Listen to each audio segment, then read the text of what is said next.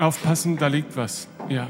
Und dann hier durch. Sir, diese Transmitterstation hat auch schon bessere Tage erlebt. Nein, nein, B3. Das ist keine Transmitterstation. Das ist ein Grab. Nun, dann hat dieses Grab wohl schon bessere Tage erlebt. Sieh nur, eine metallene Platte mit einer Gravur. Ich erkenne die Sprache nicht. B3, kannst du das übersetzen? Aber natürlich. Dort steht, sprecht die drei magischen Worte und tritt ein. Mm, sprich die drei Worte. Die drei Worte. Verdammt nochmal, wo sind wir denn hier in fucking Mittelerde oder was? Die drei Worte, die drei Worte. Ah, ich glaube, ich weiß es. B3, tritt einen Schritt zurück. Bin einen Schritt zurückgetreten. Okay, also diese Vorrichtung unterhalb des Schildes sieht aus wie ein Sprachrohr. Ich werde das jetzt einfach probieren. Hallo, hallo, hallo.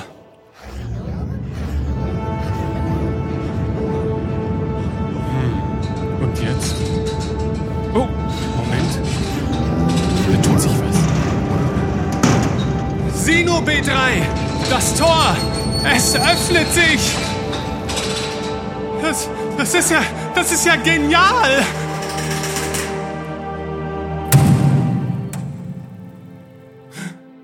Sino B3, da vorn. Da sitzen sie. Drei Moderatoren.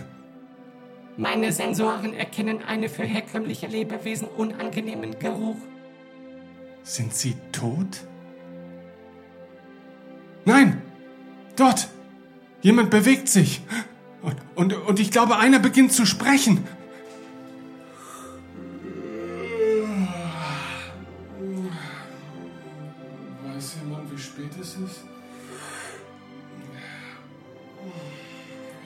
Haben wir eigentlich geschlafen? Oh Gott, oh Gott, oh Gott. Äh, äh, Leute, aufwachen. Äh, los geht's, los geht's. Äh, Folge 85, Radio TV. Los!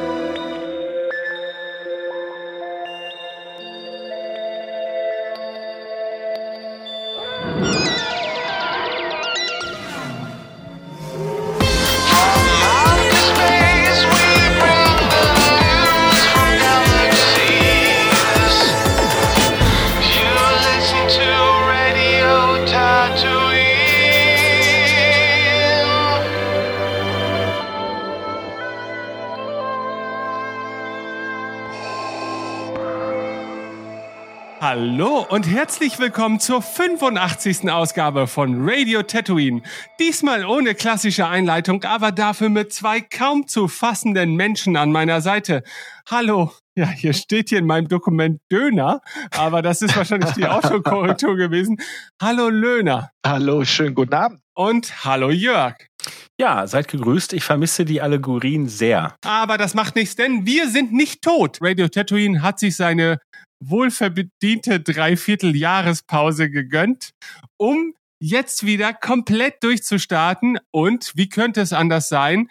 Natürlich widmen wir uns aktuellen Themen, nämlich einem Rewatch der ersten Staffel The Mandalorian. Denn das ist etwas, äh, ja, dem ihr ja nicht beiwohnen durftet. Ich glaube, Jörg, du und ich, wir haben damals zu den ersten beiden Episoden schon mal so eine so eine halboffizielle Folge aufgenommen, die dann aber nie so wirklich offiziell im zeitlichen Kontext veröffentlicht wurde, weil damals äh, The Mandalorian ja noch so, naja, auf die Welt gesehen verteilt veröffentlicht wurde und nur Menschen mit Zugang zu einem niederländischen Disney Plus Account das hätten zum Veröffentlichungszeitpunkt. Na gut, wir haben das damals erzählt. In Wirklichkeit hatten wir uns ja von einem Millionär in eine Umlaufbahn äh, katapultieren lassen um die Welt. Da ging das ja dann auch, aber das war damals ja alles noch ein geheimes Projekt.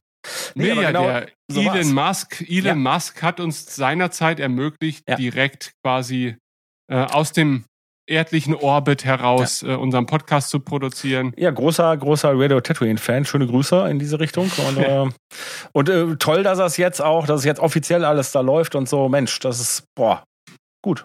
Ja, Mensch. Wie können wir diese Einleitung jetzt noch toppen? Naja, wir können ja schon noch mal kurz drauf eingehen. Ja, es war halt tatsächlich so, dass wir ja vor der Zeit waren und ähm, das deutsche Publikum es noch nicht wahrnehmen konnten. Und wir hatten eine Episode gemacht, in der wir über die ersten beiden Episoden geredet haben, die wir auch durchaus äh, den äh, Zuhörenden weiter ans Herz legen, denn die war ja damals halt äh, frisch und wir wussten nicht, wie es weitergeht. Das heißt, äh, das war halt eine Episode, in der wir sehr spekuliert haben. Das werden wir heute natürlich nicht äh, tun, denn wir wissen natürlich ein bisschen, wie es weitergeht. Insofern, glaube ich, bieten beide äh, ja, beide Formate ähm, bieten was. Und insofern, äh, ja. Und dann haben wir, glaube ich, noch mal zumindest eine Art Recap zur ersten Staffel gemacht. Also ich sag mal, wir machen das ein bisschen wie das neue Star Wars von Disney. Wir nehmen einfach die alten Sachen noch mal und mit einem neuen Anstrich hauen wir sie raus. Und mit einem Löhner. Also, mit einem also, Löhner, stimmt. Der war damals da sind wir Disney schon einiges voraus. Oh ja. Und äh, ja, auch schön, dass du hier gerade eben die Grundlage für den Veröffentlichungsrhythmus von Radio Tatooine gelegt hast. Äh, wenn nichts Neues erscheint, dann seid ihr einfach noch nicht bereit dafür. wir warten einfach den geeigneten Zeitpunkt ab und dann sind wir auch wieder da.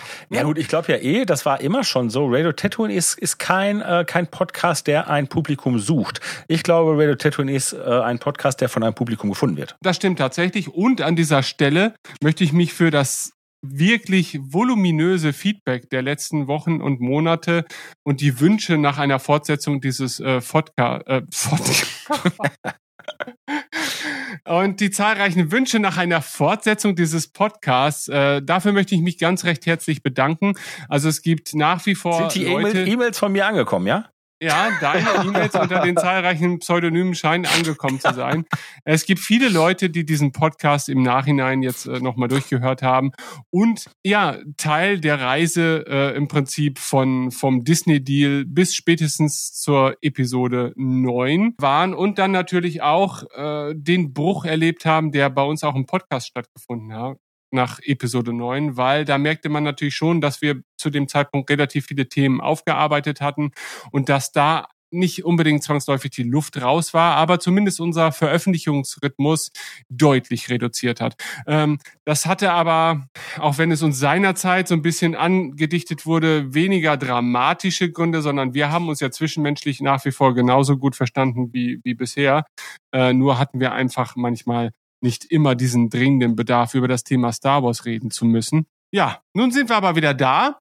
Und was ich kurz dazu sagen wollte, denn du, du hattest da ja im Vorfeld auch von berichtet und ich ähm, bin tatsächlich besonders begeistert, dass bei diesem Feedback ja auch deutlich wird, dass ähm, neue Hörer dazu stoßen, die ähm, tatsächlich nicht nur dann sagen, ach jetzt gucke ich mir das auch mal, äh, höre ich mir das halt auch mal an, sondern dass diese Zuhörenden dann auch trotz ihrer neu Neu Neuigkeit seienden Menschen ähm, dann das Alte auch noch nachholen. Ach ne? so, ja. Äh, und sozusagen äh, diese ganze diese ganze Odyssee nochmal äh, machen und das freut mich persönlich und da möchte ich mich auch persönlich bedanken, dass Leute das tun. Aber es zeigt natürlich auch, dass Radio Tatooine nicht für den Kick für den Augenblick ist. Ich hoffe, allen in der Runde geht's gut. Ich meine, auch diesmal weiß ich es natürlich schon, weil wir ein Vorgespräch hatten, aber auch manchen Hörer, der sich jetzt seit Monaten die Frage stellt, leben die überhaupt noch? Ja, ja. und hat äh, Löhner jetzt eine Freundin? ja. Ja, viel verändert sich, ne? In, in, äh, in all der Zeit, die jetzt vergangen ist, seitdem wir miteinander über die zweite Staffel Mandalorian gesprochen haben. Ja. Stimmt. Und, da, und selbst zur zweiten Staffel, da haben wir schon mitunter die kontroversesten Diskussionen geführt, die dieser Podcast jemals hervorgebracht hat. Stefan, dafür warst du mitverantwortlich. ja. Also ich bin äh, nicht extra eingeladen worden, um heute nochmal ins große Fettnäpfchen zu treten, zur Belustigung aller, sondern das hatte schon seine Gründe, ja. Ja, absolut. Ne? Äh, du hast äh, sozusagen uns eine Expertise äh, stets bereitet, auf die wir nicht verzichten können und wollen. Das stimmt. Aber war der Mando der Einstieg auch bei uns? Deinerseits ja, ich glaube schon, oder? Ja. Ja. Ja. Ja, ja, Mensch, also eine, eine Liebe, die noch nicht lang währt, aber die schon so viele Spuren hinterlassen hat, dass ich mir kaum ein Leben ohne vorstellen ja. kann. Also umso schlimmer, so ne, dass er jetzt äh, vergeben ist. Aber vielleicht äh, ist er ja doch offen für uns. Das auf jeden Fall. Und ich freue mich auch richtig, ähm, dass, dass wir das jetzt noch machen. Mhm. Gut, dann würde ich mal sagen, also das Setting hat sich äh, im Vergleich zur Mando äh, Staffel 2 nicht großartig verändert. Wir betrachten das Ganze im Disney Plus Group Watch und äh, der administrative, wie habe ich es nochmal genannt? Watch First. Genau, ist aber diesmal nicht Dennis, denn der hat sich aufgrund fadenscheiniger Gründe aus dieser heutigen Diskussion Hm. Abgemeldet. Ähm, der administrative Watchfürst ist heute vielmehr Jörg. Und wir anderen beiden existieren erstmal in erster Linie, bis das Video startet. Und dann wird es einfach eine locker flockige Diskussion ohne Regeln, ohne Grenzen geben. Und dann wird sich am Ende herausstellen, was sich alles herausschneiden muss, damit wir unseren Podcast weiterhin auch noch veröffentlichen. Äh, Genau. Aber gut. Ich meine, das sei nochmal dazu gesagt, Luna, wenn es irgendwelche Dinge gibt, die du rausgeschnitten haben willst, dann ist das natürlich legitim. Ähm, wenn wir aber gerade hier bei persönlichen Dingen sind, ähm, vielleicht interessiert die Zuhörenden äh, die die Watch Group, nee, das den Group Watch von Disney Plus kennen, welche Avatare wir gewählt haben. Wäre das nicht mal interessant? Ja, natürlich. Ja, Oh ja, klar. tatsächlich. Also ja. Ja. Also wir müssen ja auch unsere Personalities so ein bisschen hier ausbauen, ne? Ja. damit das später, wenn wir dann irgendwann mal mit Marketing anfangen, sich auch mal auszahlt. Wer Gut. möchte beginnen, über seinen Avatar zu reden? Naja, warum war er ihn gewählt Idee, hat? Ne? Also gut, von okay, daher ja. leg mal los. Kann ich kurz und schmerzlos machen. Also bei mir ist es äh, Ahsoka. Eine Ahsoka, die etwas skeptisch, leicht grimmig mit, sch, nee, spöttisch nicht, mit, mh, auch nicht grimmig. Also ne, sie hat so, so, so, so leicht geschürzte Lippen. Aber ich glaube, bei, äh, bei Disney Plus kann man, gibt es glaube ich nur eine Ahsoka. Oh, ich weiß es nicht. Also auf jeden Fall ist es Ahsoka. Und, ähm, pf, tja, warum habe ich sie zu dem Zeitpunkt gewählt? Äh, Weil du mich liebst. natürlich, aber ich glaube äh, auch, weil natürlich schon im Raum stand, dass wir Ahsoka in der zweiten Staffel vielleicht zu Gesicht bekommen und ich natürlich ein großer Ahsoka-Fan bin und diesem Wunsch dadurch halt zusätzlichen, zusätzliche Kraft verleihen wollte. Soweit von mir. Aber ist es eine Clone Wars Ahsoka oder eine es ist, Rebels ja, Ahsoka? ja, es ist die, ach so, aber das ist eine gute, also nee, es ist auf keinen Fall die Rebels Ahsoka, es ist eine Clone Wars Ahsoka und ich würde Aber sagen, späte Phase, späte oder? Phase, exakt. Mhm, ja, ja. Das ist meine Ah, Lieblings. Ja, exakt, meine auch. Meine auch. Also, das hat mich auch sehr gefreut. Also, ich mache mal weiter. Ähm, also, ja, ich schätze dein Avatar unendlich, aber Löhners auch. Also, es sind zwei der Figuren, äh, die ich sehr in mein Herz eingeschlossen habe. Ähm, beide auf unterschiedliche Arten und Weisen, aber tatsächlich bin ich halt, war ich, seitdem ich The Clone Wars zu schätzen wusste, immer riesiger Ahsoka-Fan. Also Ahsoka ist mein, meine Herzensfigur, wirklich. Äh, träume ich von, auf freundschaftliche Art und Weise. Ähm, deswegen ist mein Avatar auch Ariel, die Meerjungfrau, weil ich einerseits zu dieser Figur eine, eine große Zuneigung äh, hege, auch zu Ute Lemper, die damals, glaube ich, ihre Gesangsstimme war in der Erstverfilmung und der Erstvertonung damals im Kino. Und äh, ich musste mir die Frage neulich nochmal wieder stellen, bei Ariel handelt es sich auch leider doch nicht um den ersten Kinofilm, den ich gesehen habe, denn ich musste feststellen, ist es dann doch äh, falsches Spiel mit Roger Rabbit, denn der ist schon 88 rausgekommen und Ariel erst 89. Nun könnte das vielleicht einer von euch beantworten. Kann ja auch sein, damals lag ja äh, Release in den USA und Deutschland noch ein bisschen auseinander. Vielleicht ist ja falsches Spiel mit Roger Rabbit sogar nach Ariel, die Meerjungfrau, in Deutschland released worden im Kino. Dann könnte es immer noch Ariel sein. Aber ich habe diesen Avatar in, im ersten Schritt gewählt, weil es mein erster Kinofilm war. Ich damals unendlich verknallt in Ariel war. Äh, ich bis heute Sabine hört diesen Podcast ja zum Glück nicht, äh, eine Vorliebe für, für rotes Haar habe. Ich bin Und ich froh, das dass du nicht gesagt hast, für fischige. Na egal.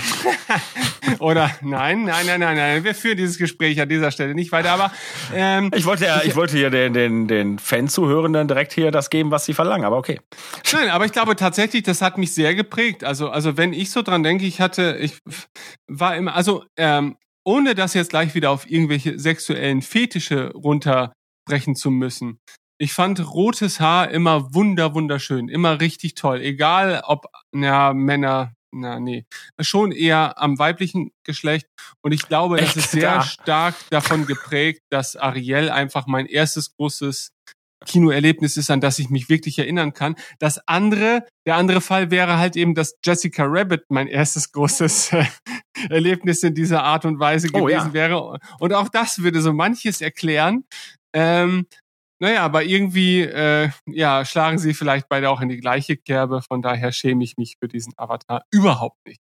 So, also, ne? Äh, ich stehe zu genderübergreifender Identität, wenn es äh, darum geht, sich Avatare auf irgendeiner Plattform Ja. aus Und tatsächlich, gerade die Meerjungfrau, die hat ja tatsächlich äh, eine Auseinandersetzung mit ihrer Identität. Ne? Möchte ich Meerjungfrau sein, bleiben oder Menschwerdung anstreben?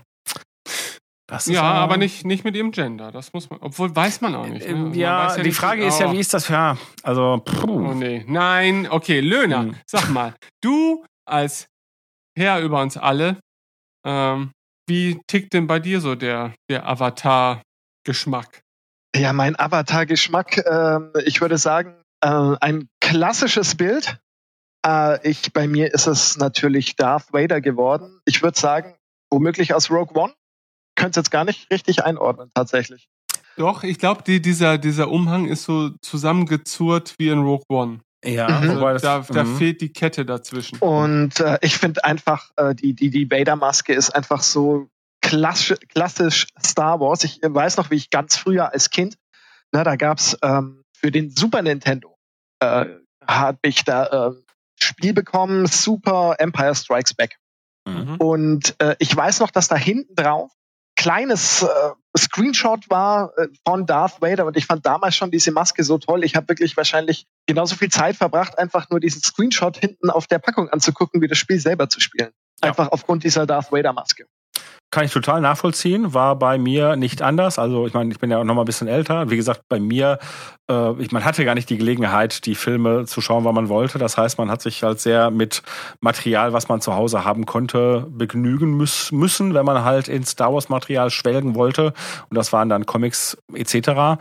Und äh, ja, ich kann mich auch an viele Situationen erinnern, wo ich einfach irgendein cooles Bild vor mir hatte und diese ikonische Vader-Maske ich will nicht sagen bewundert, aber fasziniert betrachtet habe. Definitiv. Also Darth Vader, die ganze Erscheinung ist, glaube ich, verantwortlich für den überwiegenden Teil meiner finanziellen Engpässe der jüngeren Jahre, weil ich einfach versucht habe, mir so ein Kostüm zu zusammenzustellen. Also Darth Vader ist für mich einfach, wenn wenn es eine ikonische, zumindest optische Erscheinung im Star Wars Kontext gibt, dann Ja. ist es für mich tatsächlich Darth Ja, Vader. absolut. Und ich meine, das merkt man ja noch bis heute, wie sehr Vader ähm, so, ein, so ein Selling Point ist. Ähm, ja. Ja, und Aber- das merkt man Es ist ja okay, dass du nur, äh, ich sag dir mal, halt da entsprechend äußerlich so kostümtechnisch was zusammenstellen wolltest. Du hättest ja auch dein Geld versuchen können auszugeben, um chirurgische Eingriffe an deinem Gesicht vorzunehmen, die diesen Eindruck. was vielleicht sinnvoller gewesen wäre. Ah, nachhaltiger nach- zumindest. Nachhaltiger, genau. Ähm, ja, aber trotzdem, ähm, ja, wir fangen auch gleich an mit der ersten Mando-Folge, liebe Zuhörer, keine Panik. ähm, äh, aber wir wollen ja hier auch nicht von unserem üblichen, äh, Ich glaube, das sind alles wichtige Voraussetzungen, die wir hier schaffen. ja, genau. Ähm, aber äh, das spricht ja auch ein bisschen für sich. Also ich meine, Star Wars, diese Diskussion hatten wir schon sehr oft, dass, dass die Designs ja irgendwie, ich will nicht das Wort zeitlos in den Mund nehmen, weil das ist auch schon so abgedroschen mittlerweile, denn ich finde, manchmal sind sie schon irgendwie zeitgenössisch. Aber Ja, aber doch jetzt in- nicht bei so einer Figur wie Vader, oder? Genau, aber wenn dann halt in so einem Film wie Rogue One, der ja auch sehr mit der zeitgenössischen Optik seiner Zeit spielt, ne? also werden ja auch manche Looks der 70er wieder auf, aufgegriffen ähm, und aber auf eher wenig störende Art und Weise, sei es Ja. jetzt in Form irgendwelcher Schnurrbärte oder Frisuren oder sowas. Aber dann taucht halt ein Vader äh, in den letzten Mi- Minuten des Films auf in dem Gang und du bist halt du wirst halt vollständig eingenommen. Ne? Also heute noch gibt es Phasen, selbst wenn ich so meinen Star Wars Verdruss gerade wieder habe, äh, da gucke ich mir dann diese eine Sequenz nochmal Mhm. auf YouTube an, weil ich dann den Film nicht anwerfen muss.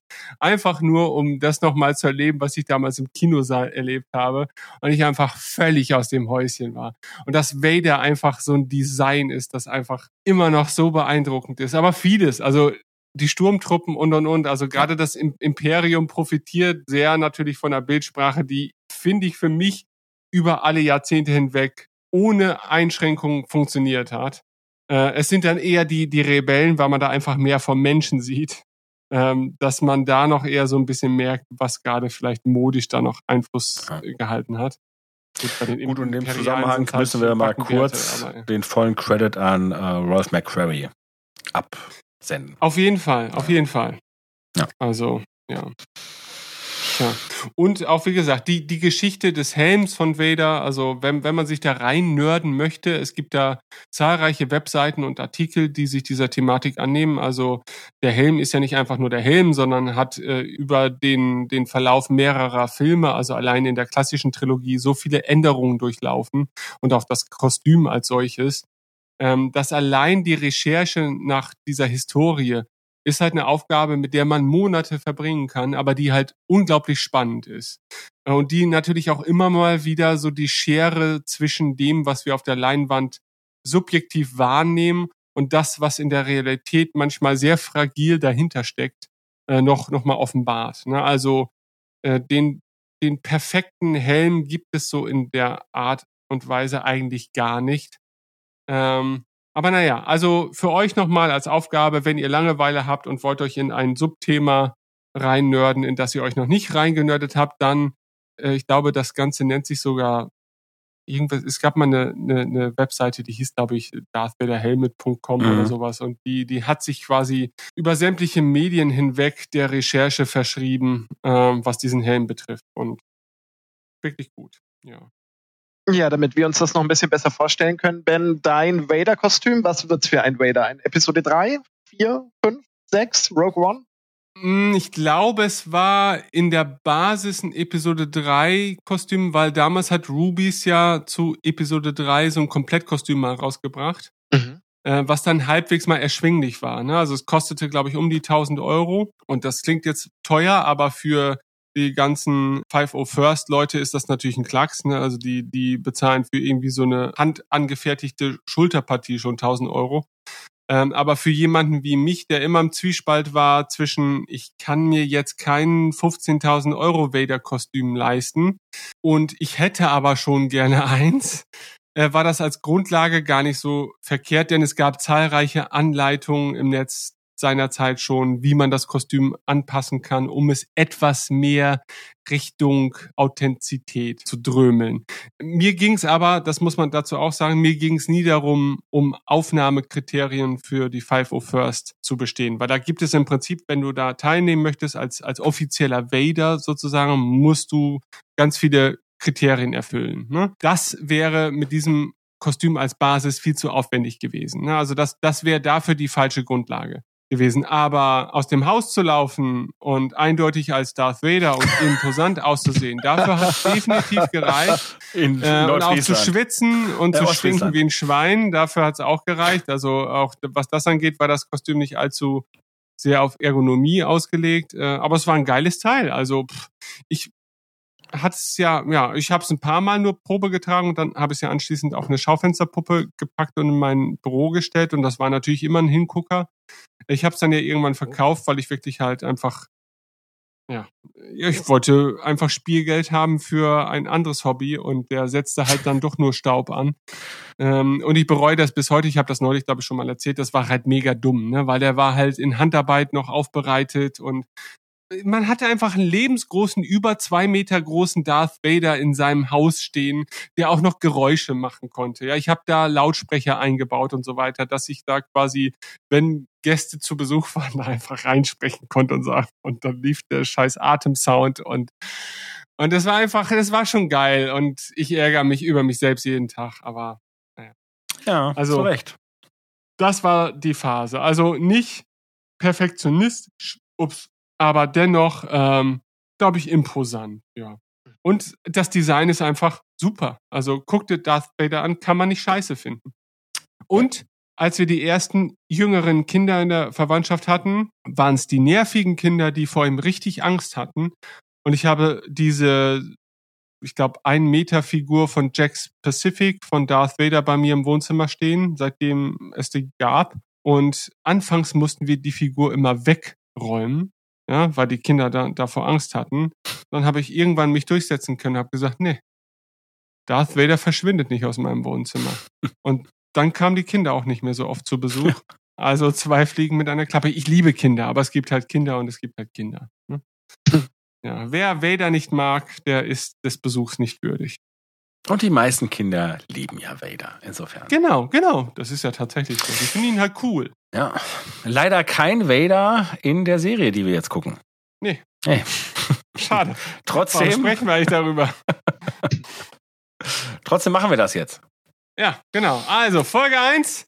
Ihr habt es überstanden. Die ersten 30 Minuten knapp äh, Einleitung sind geschafft und jetzt geht's auch mit der Episode los. Und Jörg, ich würde dich bitten, dass du vielleicht den Countdown dann äh, machst, wenn du schon die Folge starten musst für uns alle. Okay. Also, wir werden jetzt den Stream starten.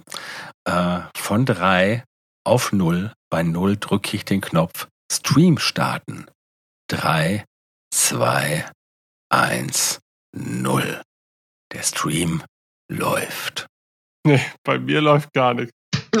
leider, leider gar nichts. Nein. Immer noch nicht? Ah, jetzt, jetzt, jetzt tut Jetzt sich tut was. sich Jetzt was. lädt Okay. Ah, ja, genau. Oh, ich bin, glaube ich, nicht in der richtigen Episode. Nee. Okay. ich sehe schon. So, und jetzt müsstet ihr doch auch wahrscheinlich da neben diesem schönen S1, Pulsieren- F1, Ja, Kapitel 1 der genau. Mandalorianer. Da ist ja die Frage, war das gerade falsch? Nee, ja mal- ja, ja, das, Nee, das war ich- da schon. Also bei mir stand da schon dran, äh, Staffel 2, Folge 16. Warum hast du da nichts Aber- gesagt? Ja, ich habe gedacht, du wirst es ja noch ändern. Ich habe gedacht, das ist ja genau. Ich das ist lass, ja den, genauso. ich lass den Jörg aber voll ins Messer laufen. Und dann sag ich so, läuft das bei euch immer so? Aha. Na gut, so, ich drücke Also nochmal. für und zu deiner Verteidigung, ich bin der Meinung, das stand bei mir Staffel 1, Folge 1. Ich glaube das Aber auch. Und ich sag mal so, wenn jetzt gleich wieder die zweite Staffel startet, dann haben wir ein Phänomen. Nun gut, äh, wir zählen runter. 3, 2, 1, 0. Der Stream ist aktiviert. Ah, sieht gut aus. Ich, bei mir tut sie noch nichts. Ja, aber stimmt jetzt. Na, tut sich was? Ja, Star Wars Droids. Staffel 1, Folge Das 1. ist nicht dein Ernst. Nein, das ist nicht mein Ernst. okay. So, wir haben das schöne äh, Intro mit den Star Wars Köpfen in Chrom. Naja. Und das, das ikonische Signal, was damals, glaube ich, im ersten Trailer oder so war, ne? Dieses. Ja. Oh ja. Ach Mensch.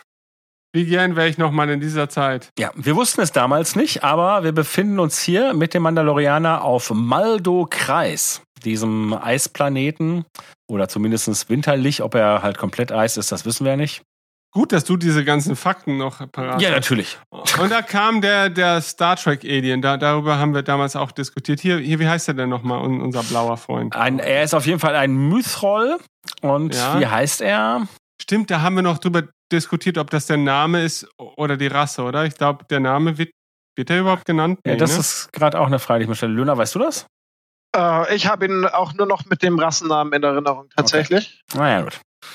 Naja, ähm, zumindest wird uns hier direkt so ein, ein Vibe ähm, über, also nicht Vibe, sondern Vibe äh, vermittelt, den diese Serie ausmacht. Das ist halt das Western-Feeling, ne, denn typische Saloon-Atmosphäre. Ich krieg gerade richtig wieder Gänsehaut, weil ich mich daran zurückerinnere, wie es war, als wir auf diese Serie dann irgendwann so gespannt waren und ja vorher noch so ein bisschen neutral waren, ne, weil wir so dachten, inhaltlich ist es ja nicht unbedingt das, was wir uns jetzt versprechen würden oder, oder, oder erwarten würden, ne, so von, von der Namensgebung her.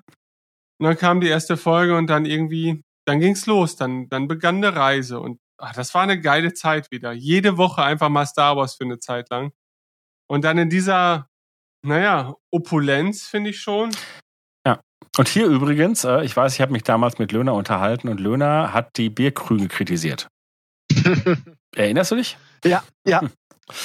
Was hat Löhner? Die Bierkrüge kritisiert, die doch sehr profan irdisch wirken. Ah. Dann kann ich mich kaum noch erinnern, Löhner.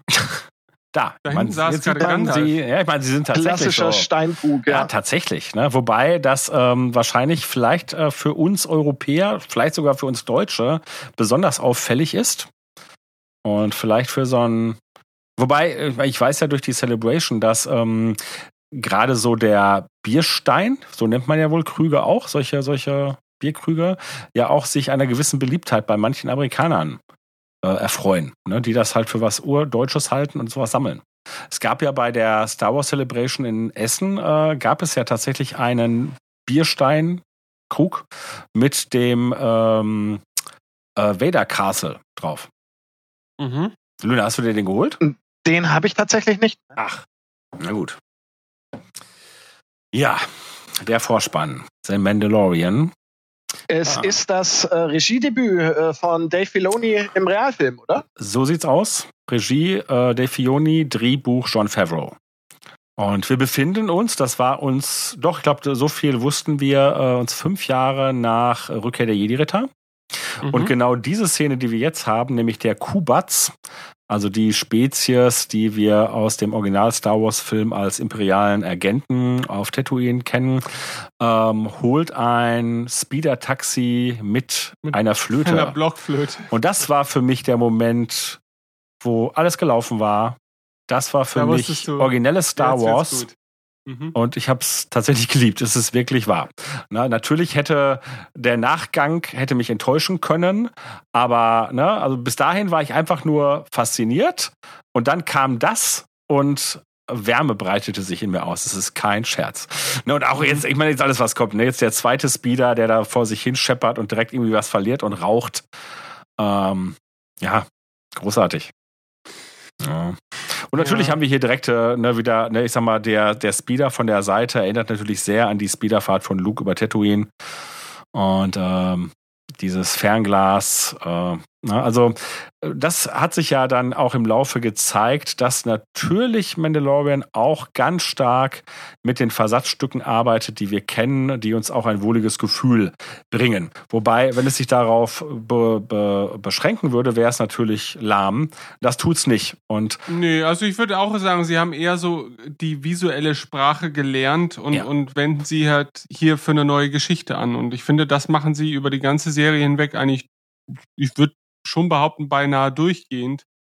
Ja. Äh, sehr gut. Genau, also sie schaffen ähm, halt die richtige Mischung. Ne? Äh, ne? Auf der einen Seite genau solche Dinge zu bieten, die nicht plump wie Fanservice wirken.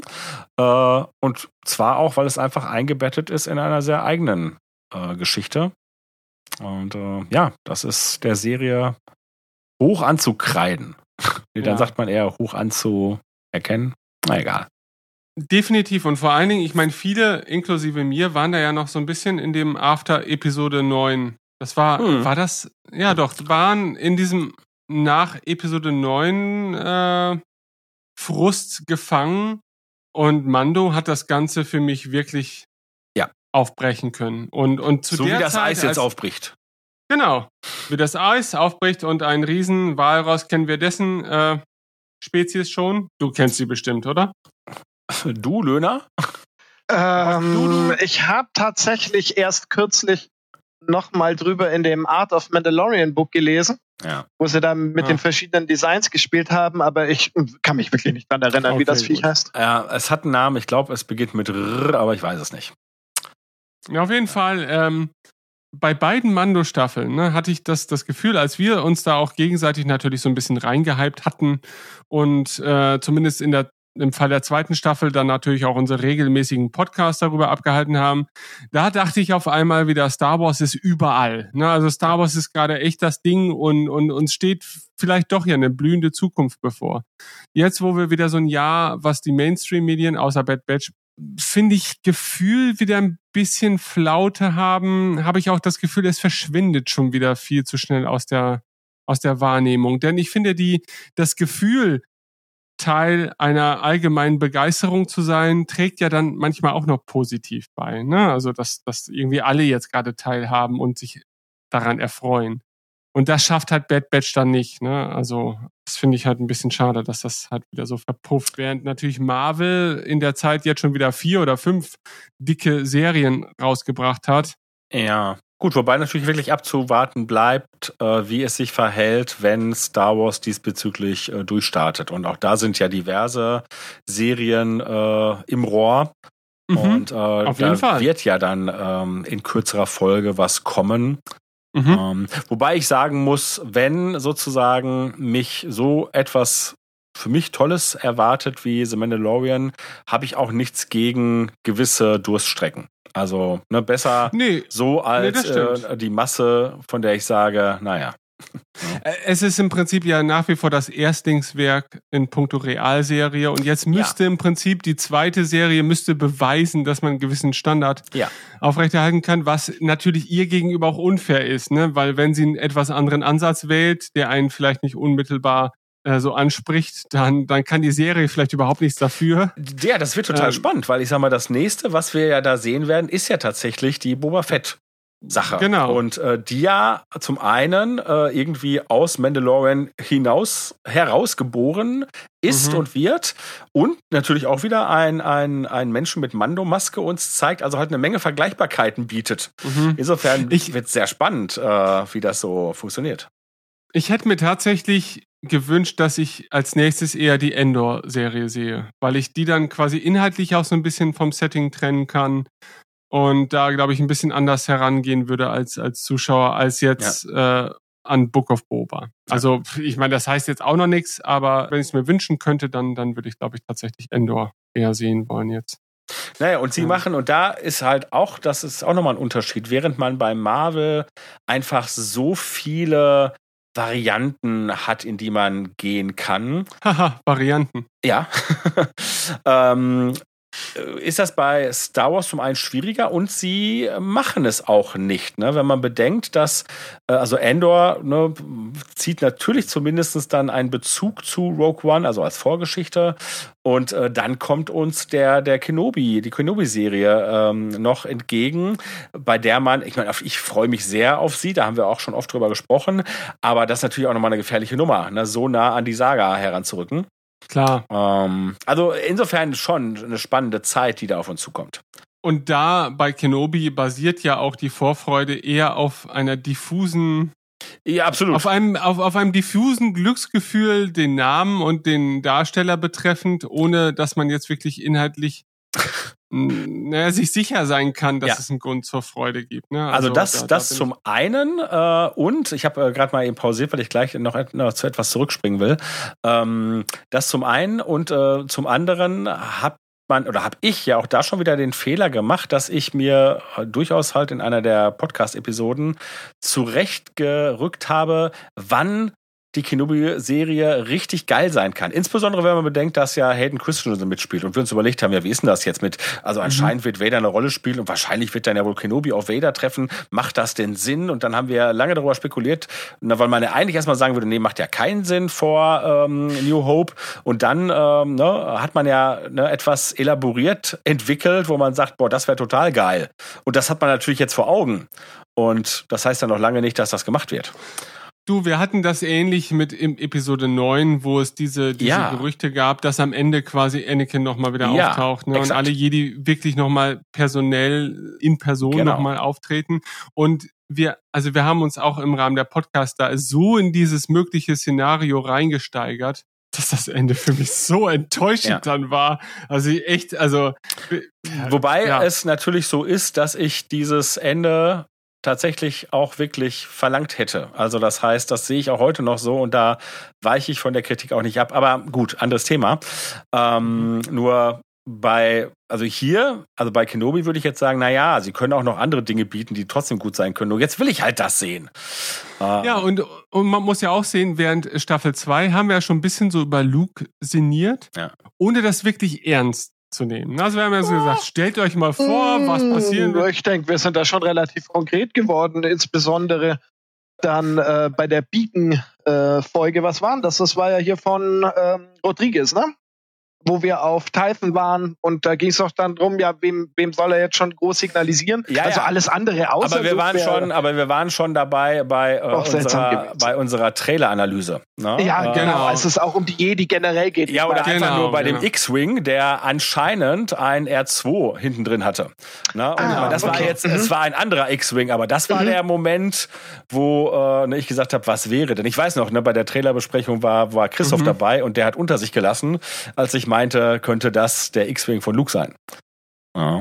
Und da, also die, die Vorstellung allein war halt, also da finde ich, haben wir noch, wir haben uns sehr darauf eingelassen, aber wir haben es da ein bisschen leichter genommen. Also da haben wir gesagt, ja, aber gut, muss man jetzt auch nicht zwangsläufig von ausgehen. Und dann später natürlich im Verlauf der, der zweiten Staffel äh, hätte man noch mehr oder hat man ja auch mehr Hinweise darauf finden können im Nachhinein, die jetzt einem immer wieder die Frage stellten, ja gut, wer sollte es denn sonst sein, bitte, außer Luke? Ja, außer ja. man, man gräbt jetzt wieder irgendwen anders aus, der dann auf wundersame Art und Weise überlebt hat. Und als es dann wirklich Luke war, dann war es halt wirklich einerseits natürlich dieses 100, nee, dieses 300-prozentige Fanservice-Ding, ne, so dieses, bitte tut's doch jetzt einfach. Ja. Äh, und dann war es auch so. Und dann war es aber auch genauso gut, wie man sich das erhofft hat, glaube ich, in, in dem Moment. Ja. Und äh, ja, ich, ich, wie gesagt, ich kann mich noch an, an sehr lüsterne Sprachnachrichten, die nur aus Gekreische und Geschreie und, und Geheule bestanden, erinnern. Und auch das, ich hätte zu dem Zeitpunkt, hatte ich schon drei, vier Mal die Hoffnung verloren, dass Star Wars in mir jemals wieder so eine Reaktion hervorrufen könnte. Und diese Serie hat's gemacht. Deswegen äh, ja. bis heute, selbst wenn wir nachher auch im Verlauf dieser Staffel zur Age of Empires Folge kommen, also zu der Folge mit dem Age of Empires Dorf, äh, die ich im Nachhinein ja auch mehr zu schätzen weiß als jetzt, großartiges Ding. Also ja, ja aber mach. Ich hatte auch kurz überlegt, mir nach der Luke-Szene die Augäpfel zu zerkratzen, damit ich nichts anderes mehr danach sehen muss. Ja, ja, kann ich verstehen. Kann ich durchaus verstehen. Ich hätte dir geholfen. Ja, mit einem Schraubenzieher. Ja, ich habe ein kurzes, äh, ein kurzes Stück zurückgeseppt, ähm, ähm, weil ich nochmal den, äh, das Eintreffen des Mandalorianers in die äh, Kantine auf Navarro zeigen wollte, denn da ist mir spontan etwas äh, aufgefallen und ich versuche es jetzt mal an der richtigen Stelle zu stoppen. So, habt ihr jetzt auch alle einen Typen mit silberner ja, Maske oder vielleicht ja. ein Druide? Okay, also ne, wir sind in der, in der Kantine Kantine von Navarro und halt ne, typisch Cantina-mäßig seppt die äh, Kamera ein bisschen äh, hin und her und wir sehen illustre Gäste. Unter anderem halt jetzt gerade auf dem Bildschirm bei 1033 eine ähm, Figur mit einer Quasi-Kapuze scheint Zabak zu spielen und das Gesicht, äh, und jetzt weiß ich nicht, ob es halt ein Druide ist oder ob es eine Gesichtmaske ist, ist eine chrom silberne, ja, äh, wie sagt man, Mimik. Und äh, als ich das jetzt, und das war mir vorher nie aufgefallen, ich konnte es jetzt auch nicht recherchieren, aber ich weiß nicht, ob ihr euch erinnert, im Vorfeld von Episode 7 sind ja diverse Konzeptart geleakt. Und ähm, Viele davon sind nicht später im äh, Making-of beziehungsweise im Art-of-Buch erschienen. Und es gab eine sehr frühe, sehr beeindruckende ähm, äh, Darstellung von dem damals sogenannten Jedi Killer, also sprich Kylo, der im Prinzip auf einem Thron oder keine Ahnung irgendwo sitzt und hat halt die Vader Maske in der Hand. So ein bisschen, also nicht so wie wir es hinter im Film haben, wo er sich davor hockt, sondern ein bisschen wie Shakespeare mäßig in der Hand haltend. Und mhm. ich meine, in dieser Konzept äh, in diesem Konzeptart hat Kylo diese Maske. Oder zumindest eine extrem ähnliche. Kann sich da noch jemand dran erinnern? Nein. Und nicht so sehr im Detail, dass man jetzt wirklich sagen könnte. Okay, okay, aber pass auf, besteht, ihr prägt euch das jetzt hier ein, ja? Und äh, in der nächsten Woche, bis zur nächsten Woche, wenn wir die zweite Episode besprechen, habe ich das recherchiert und dann reichen wir das nach. Gut. Okay. Wunderbar. Äh, apropos ja. nachreichen, äh, die Walross-Kreatur vom Anfang ist übrigens ein Ravinak. Ah, ich wusste doch mit. Ah, aber das R hatte, äh, hatte Jörg schon richtig ja. Geraten, ja. Ich kaufe ein Nicht geraten. So, wir haben weitere illustre Figuren und wie wir damals natürlich auch schon bemerkt haben, endlich mal auch durchaus ne, Spezies, die man kennt, Rhodianer, äh, mhm. Trandash, Trandoshana, Wobei es bei den Trandoschanern ja durchaus auch ein bisschen Kritik gab, dass man eben vom, vom gewohnten Bild ein bisschen abgewichen ist. Also die haben ja ein ja. kleines Facelifting bekommen. Ja, aber Moment, würdest du das als Kritik gelten lassen? Weiß ich nicht. Also ich meine, ich habe das nicht kritisiert, aber es, es äh, gab eben diese Kritik. Ja, also das, das äh, kann ich immer so schwer nachvollziehen, weil wir reden ja nun wirklich von Individuen. Ne?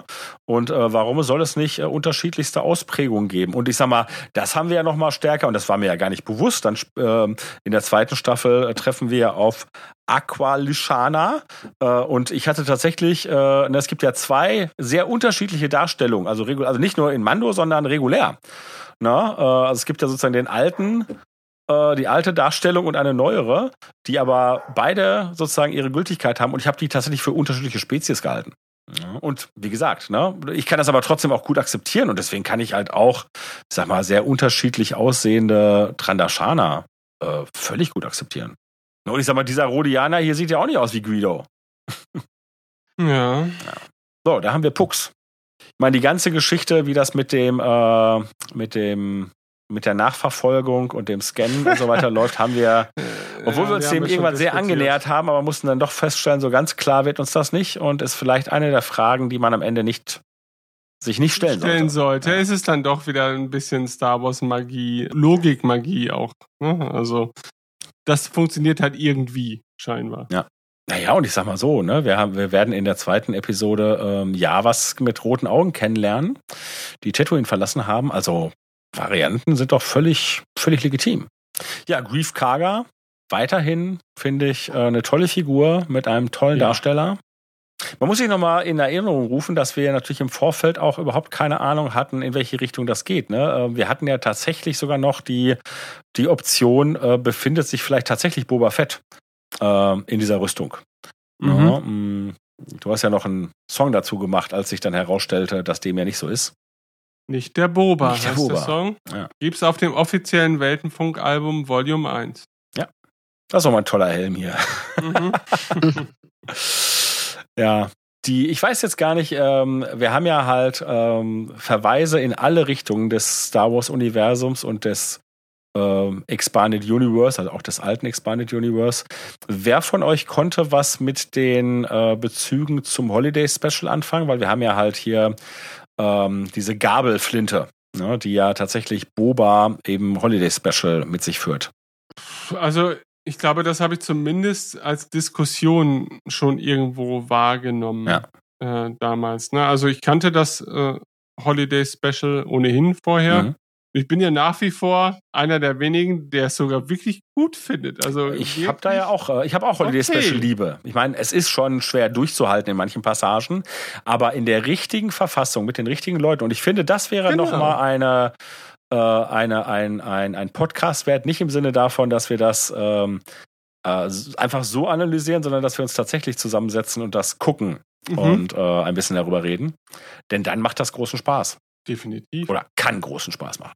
Löhner, du als Imperiums, ähm, wie soll man sagen, Sympathisant, äh, Ja. als du hier zum ersten Mal diese runtergekommenen Sturmtruppen gesehen hast, war das eine Freude im Sinne davon, ha, auch äh, äh, zu diesem Zeitpunkt im neuen äh, Star Wars-Universum gibt es sie noch oder warst du schockiert, wie runtergekommen dieser Haufen ist?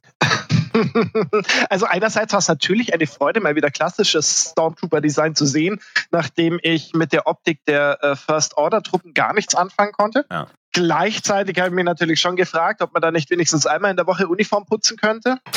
Aber in der Szene ist natürlich äh, was anderes, was glänzt. Äh, nicht die Sturmtruppenuniformen, sondern die wunderschöne Kette, die hier äh, unser Herzog Ja, äh, gute, das, gutes Stichpunkt, weil ich weiß, äh, dass es das ja auch als äh, luxuriöses Merchandise gab und ich weiß, dass du damit geliebäugelt hast. Hast du sie erstanden? Also ich muss gestehen, also es ist nicht wirklich luxuriöses Merchandise. Ich glaube, das Ah. war irgend so, ein, so eine Savi-Sache oder so. Also das, das wirkt natürlich nicht im Ansatz so toll Ah, okay. ähm, Oh. wie, wie hier in der Serie. Ich war aber einmal ganz kurz davor, tatsächlich eine Art Replika davon äh, zu ergattern. Äh, über, weiß nicht, ob ihr diese Plattform kennt, ähm, Etsy, Ja, klar. wo eben Leute Naja, selbstgemachte Dinge verkaufen können. Mhm. Und ähm, das wäre hier tatsächlich von einem deutschen Fabrikanten, ich glaube irgendwo in Nürnberg gewesen. Das war aber zur Hochzeit der Corona-Krise und ähm, die, die hatten den Betrieb eingestellt. Also die Zahlung war schon durch und alles und zwei Wochen später kam das Geld wieder und Ah. die konnten eben nichts herstellen. Und ich hatte sie gebeten, Wahrscheinlich hatte äh, sich Disney. dann irgendwann zu melden wieder. Ne? Ja, ich Äh, vermute, Disney hat da sozusagen ihre Storm Stormtrooper hingeschickt. Weil das wird ja wahrscheinlich nicht lizenziert gewesen sein. Nein, das nicht, aber ich meine, aber da findest du Unmengen von, also gerade im Kostümbereich äh, hast du bei Star Wars ja sehr, sehr viele Dinge, die nicht lizenziert sind Klar. trotzdem aber gehandelt werden. Ja, und ich, also ich habe da ja auch nichts dagegen. Ne? Äh, nur tatsächlich ne, ist es ja, ne, also es kann unterbunden werden. So. Ja, aber dafür ist es auch zu auffällig, als dass sie es wirklich aktiv, glaube ich, verfolgen Richtig. würden. nee, da müsste man also schon an den Falschen geraten oder, ne, keine Ahnung, Ja. eine entsprechende Also, weil, Disney-Abteilung weil das ist echt, also das ist echt kein Geheimnis. Als Ja. ich nach so Mando-Kostümteilen suchte auch und so weiter, also da gibt es halt von allen möglichen Leuten, die einen 3D-Drucker haben, bauen dir da irgendwelche Mando-Rüstungsteile. Ja. Äh, und dann entweder als Rohlinge oder schon fertig lackiert und so weiter. Und das ist schon ein großer Bereich da. Ne? Ja. Also da gibt's halt eher, es geht eher in die Hunderte von Händlern, als dass es zwei, drei sind, die irgendwo durchschlüpfen könnten. Ähm, wobei ähm, es schon halt Fälle gab. Also ich sag mal, insbesondere wenn es dann vielleicht in die etwas größere Produktion geht. Ich erinnere mich, es gab, es ist jetzt ja vor Jahren gewesen, halt eine, eine englische Firma. Die, die Sturmtruppen. Exakt, ne? Und da Mhm. gab es dann ja richtig Streit, wobei die am Ende ja sogar gewonnen haben, ne? Denn irgendwie Mhm. ähm, hat das Gericht dann Zumindest, glaube ich, für Europa. genau, Ja. genau. Ne? Und das war richtig mies. Die gab's ja dann sogar irgendwann bei, bei Amazon von, von diesem Hersteller. Und die haben quasi, als es sich so zuspitzte, ihre Restbestände für 300 Euro verkauft. Hm. Also komplette Sturmtruppenkostüme. Und also so in den Foren, also bei RPF oder so, das ist ja so ein, äh, so ein wie, ja, wie nennt man denn das? So ein großes englischsprachiges Forum, in dem es halt um Original-Props geht und so weiter und um Kostüme, war das ein Riesending, dass die jetzt auf einmal da alles rausrotzen. Mhm. Und ich dachte mir, ne, 300 Euro, nee, das ist mir jetzt aber auch zu viel, ne? Ja. Ist richtig dumm auch wieder, aber ähm, da hätte man, da hätte man richtig geiles Sturmtruppenkostüm absnacken können. Und ähm, haben die das heißt dann, dann doch eingestellt oder? Weil ich sag mal so, ich erinnere mich halt auch auf der Star Wars Celebration in Essen, war ein richtiger, riesiger Stand, der wirklich äh, ne, Stormtrooper-Teile verkaufte. Also wirklich in verschiedenen Größen und so. Also wirklich so wie von der Stange. Ne, und da konnte man wirklich sehen, wie Leute alles anprobierten und so. Ähm, das könnte dann aber auch Anovos gewesen sein Okay. für Celebration, Okay. die da eben die Lizenz dafür haben. Ah, okay. Gut. Oder zumindest hatten. Ich muss gestehen, äh, Anovos schuldet mir seit Ewigkeiten äh, noch ein Teil ähm, und ähm, ich habe von denen schon lange nichts mehr gehört. Also auch, dass da irgendwann mal wieder was Neues rauskommen würde. Und ich habe erst letztens dann ah, auf, auf Twitter, wage ich zu behaupten, hat ähm, ja, die, die heißen, die haben sich umbenannt. Okay, das erklärt das. Ähm, Denuo Novo heißen die. Warum Okay. auch immer. Ähm, Ja, aber das wird schon Gründe haben. Ne? Aber, aber gut, dass wir sie jetzt hier bloßstellen. Also das heißt, die schulden dir noch was. Die, die, die, die schulden mir noch. Ich Ja. äh, muss jetzt gerade überlegen, was es Ja. ist. Ich äh, wage zu behaupten, so ein äh, Rangabzeichen, ein imperiales Rangabzeichen. Möchtest du vielleicht Ihre Telefonnummer hier kundtun, damit äh, wütende Zuhörende sich da melden können und sagen können, der Löhner braucht hier sein Material? Du, also nachdem die sich jetzt extra schon umbenannt haben, möchte ich denen da nicht mit Altlasten kommen. die fürchten dich, das merkst du, ne? Scheiße, der Löhner, dem, dem schulden wir noch was. Jetzt Das nennen wir uns gar nicht mit, mitbekommen, dass die, die sich umbenannt haben. Aber um noch mal kurz die Fakten zu dem ursprünglichen Fall. Ich glaube, das waren die Shepperton Design Ja, Shepperton Design aus UK, Studios, genau. Und die Ah, ja. haben diese nicht offiziell li- lizenzierten, aber sehr guten Sturmtruppenkostüme herausgebracht, weil ich glaube, der Gründer der Firma ist auch mitverantwortlich für das Design. Der genau, ja, genau. ne? Und äh, das war dann auch so die diese rechtliche Schwierigkeit, ne? dass irgendwie urheberrechtlich eher theoretisch das auch hätte verkaufen dürfen. Wobei, eigentlich, glaube ich, hat er sich auch ein bisschen sehr weit aus dem Fenster gelehnt. Also, denn so einfach ist das nicht eine Auftragsarbeit als sein eigenes ähm, Urheberrecht. Ja, ich glaube, der Punkt ist halt der, ähm, äh, natürlich äh, haben die letztendlich realisierten Stormtrooper-Rüstungen sich natürlich schon leicht unterschieden von den Konzeptzeichnungen. Und dann ist halt die Frage, äh, und das ist dann, ne, und das ist halt bei Gericht so, ne, wenn der Richter hinterher sagt, nö, aber das ist dann doch so viel eigenes, dann kann man dem da das zugestehen, das natürlich zu hinterfragen. Und ich würde das Ja. auch, ich würde das auch nicht, ich hätte diese, dieses Urteil auch nicht so gefällt, muss ich ganz klar sagen. Aber pass auf, so, ich musste jetzt für, für so einen Freizeitpark hier in der Gegend, musste ich jetzt zwei Maskottchen entwerfen. Das sind zwei Fische, ne? So, die habe ich jetzt als Auftragsarbeit entworfen. Moment, Moment, Moment, Moment, Moment. Äh, Ein Freizeitpark. Also wir reden von sowas wie Phantasialand. Also wo man so hingeht und Spaß hat. Nein, ne? nein, nein, nein, das ist eher so, so ein klein, kleiner Rahmen. Da ist ein. Gebäude, da sind dann zum Beispiel ver- verschiedene Sportarten drin, wie Ah, so eine Indoor- Lasertag. Ah, okay. Aerotech, ja, die haben auch einen Outdoor-Bereich und dann haben sie noch So, so, und Moment, so, und die haben jetzt Maskottchen und das sind zwei Fische. zwei dümmliche Fische, das muss man Und dazu das heißt, sagen. bei so sehr bei. Maskottchen ist das ja so, dass dann, dann äh, bei- in so Parks steckt man ja Leute meistens in so Kostüme von den Maskottchen, die ja so rumlaufen. Und das macht Ja, es man. sollen mit- Plüschtiere kommen, aber ähm, es gibt noch keine Lebensgröße. Also es gibt keine Übergrößen, weil Fische sind ja in der Regel kleiner als Menschen. Mas Maskottchen. Ähm, aber jetzt so, wenn du jetzt äh, bei in der kreativen Branche hast du es ja immer so, du bist jetzt zum Beispiel irgendein Zeichner oder irgendein so, so du du schöpfst kreative Inhalte. Ne, so. Äh, aber da gibt's natürlich gesetzlich schon eine Regelung. Also das Urheberrecht kannst du nicht abgeben, ne? egal wer es ist. haben wir uns vor kurzem wenn- unterhalten, ja. Genau. Wenn du es machst, dann bist du der Urheber. Ja. Egal, ob du es im Auftrag Ja. machst oder sonst wer, du bist der Urheber. So. Aber was die Verwertung und den Vertrieb angeht, das trittst du ab, wenn du in einem regulären Arbeitsverhältnis jetzt zum Beispiel für eine Genau. Werbeagentur stehst oder so. Dann kannst du ja nicht nach zehn Jahren sagen, oh, ich habe hier eine Webseite für die Deutsche Bank gemacht, jetzt habe ich bei der Firma gekündigt, das ist ja meine Webseite. So. Also das geht natürlich nicht. Da gibt's natürlich schon rechtlich immer schon, glaube ich, im kreativen Bereich diesen Fall, dass du natürlich irgendwie den, den Künstler dahinter trennen musst von dem Produkt, das er für jemanden aber, ja, anderen aber, im äh, Auftrag wir reden hier gerade über Star Wars und das ist das beste Beispiel. Ne? George Lucas ist der Schöpfer in vielerlei Weise von Star Wars und von gewissen Dingen. Ne? Und äh, ne, er hat das ganze, den ganzen Komplex verkauft und er ist natürlich trotzdem noch der Urheber, aber er Mhm. Ja, hat stimmt. null Rechte daran. Er könnte halt keinen Star Wars Film mehr machen. Da war einfach nicht. Ne? Obwohl er Da der Vater ist. Recht. Aber das spricht ja dann auch wieder eher gegen die Shepperton-Leute, die ja niemals eigentlich, es sei denn natürlich damals wurden einfach, war das Vertragsding Genau. Ja, ich so glaube, damit hängt das zusammen Ja, tatsächlich, äh, dass das eben auf die Schnelle passieren musste Ah. und man da einfach vielleicht das auch gar nicht natürlich nicht so im, im Blick hatte. Es hat doch Mhm. 1976 niemand gedacht, dass man irgendwann mal weltweit Sturmtruppenrüstungen verkauft. Genau. Ja, das Naja, George hat sich äh, ja direkt auf diesen Merchandise-Deal Ja, aber äh, trotzdem eingelassen. hat er ja nicht äh, damit gerechnet, dass diese Dinge so eine Relevanz haben, weil es war ja zum Beispiel Ja, auch das so, dass ich sag mal, die meisten äh, Props und, und Kostümteile und so weiter, die von Star Wars also nicht, ich meine, es gab natürlich auch welche, die von, von, von Lucasfilm selber äh, in Auktionen verkauft wurden oder so.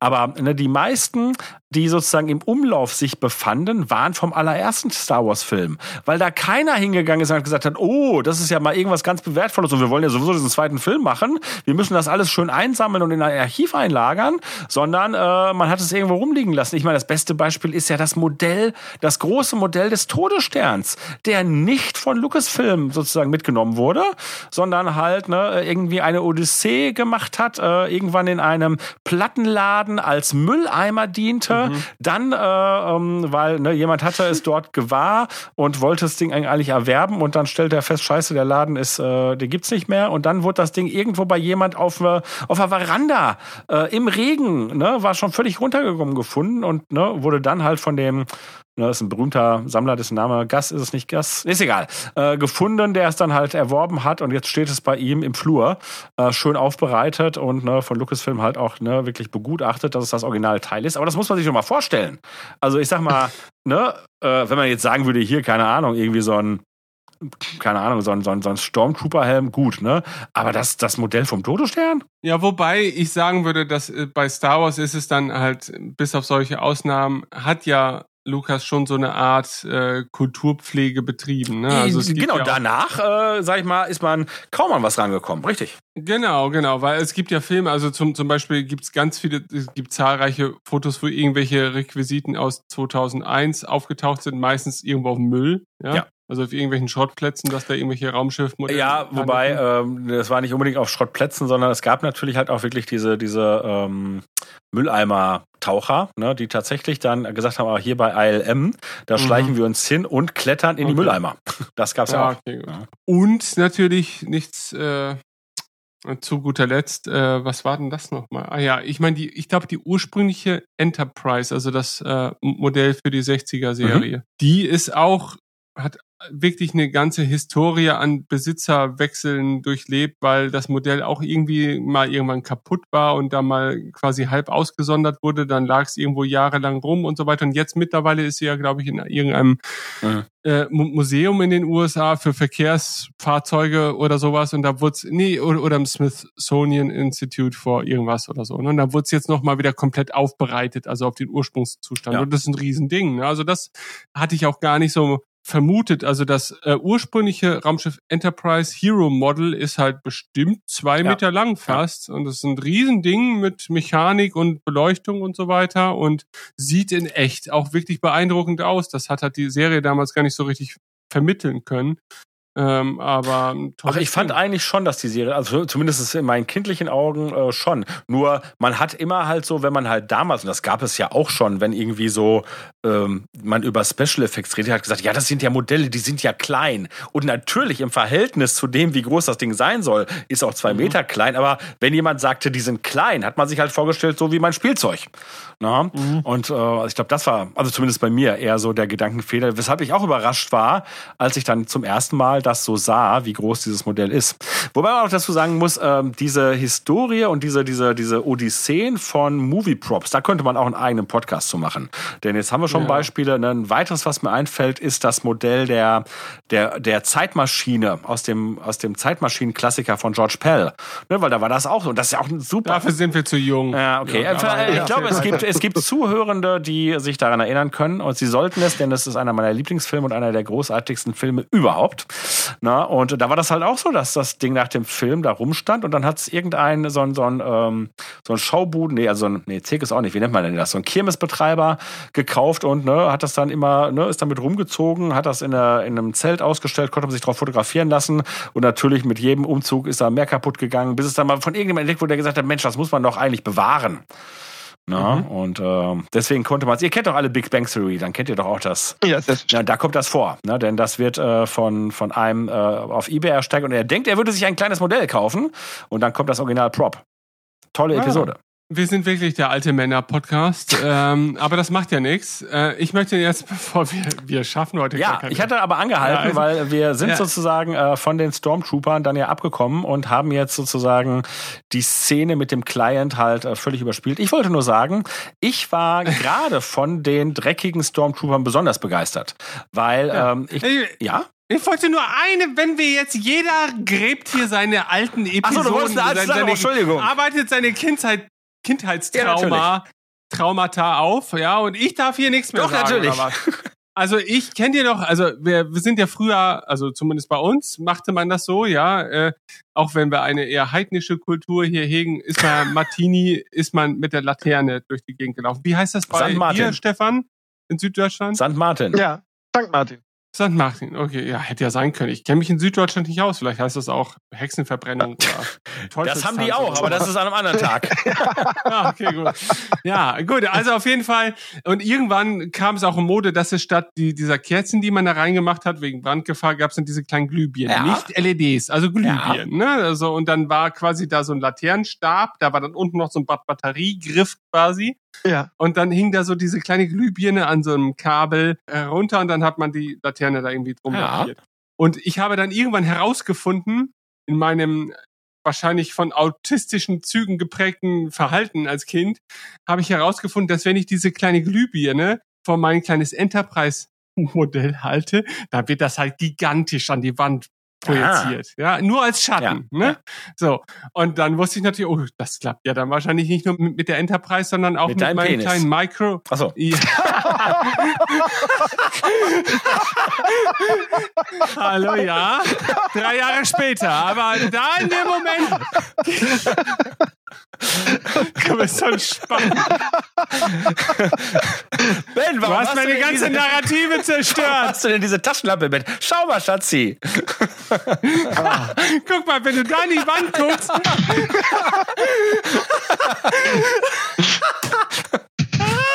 Oh Gott, ey, komm, lass, lass uns weitermachen. Ja, egal. So. nee, mich hätte jetzt wirklich interessiert, ja. wo, wo das alles wirklich jetzt hinführt. Warum, warum wolltest du uns das erzählen?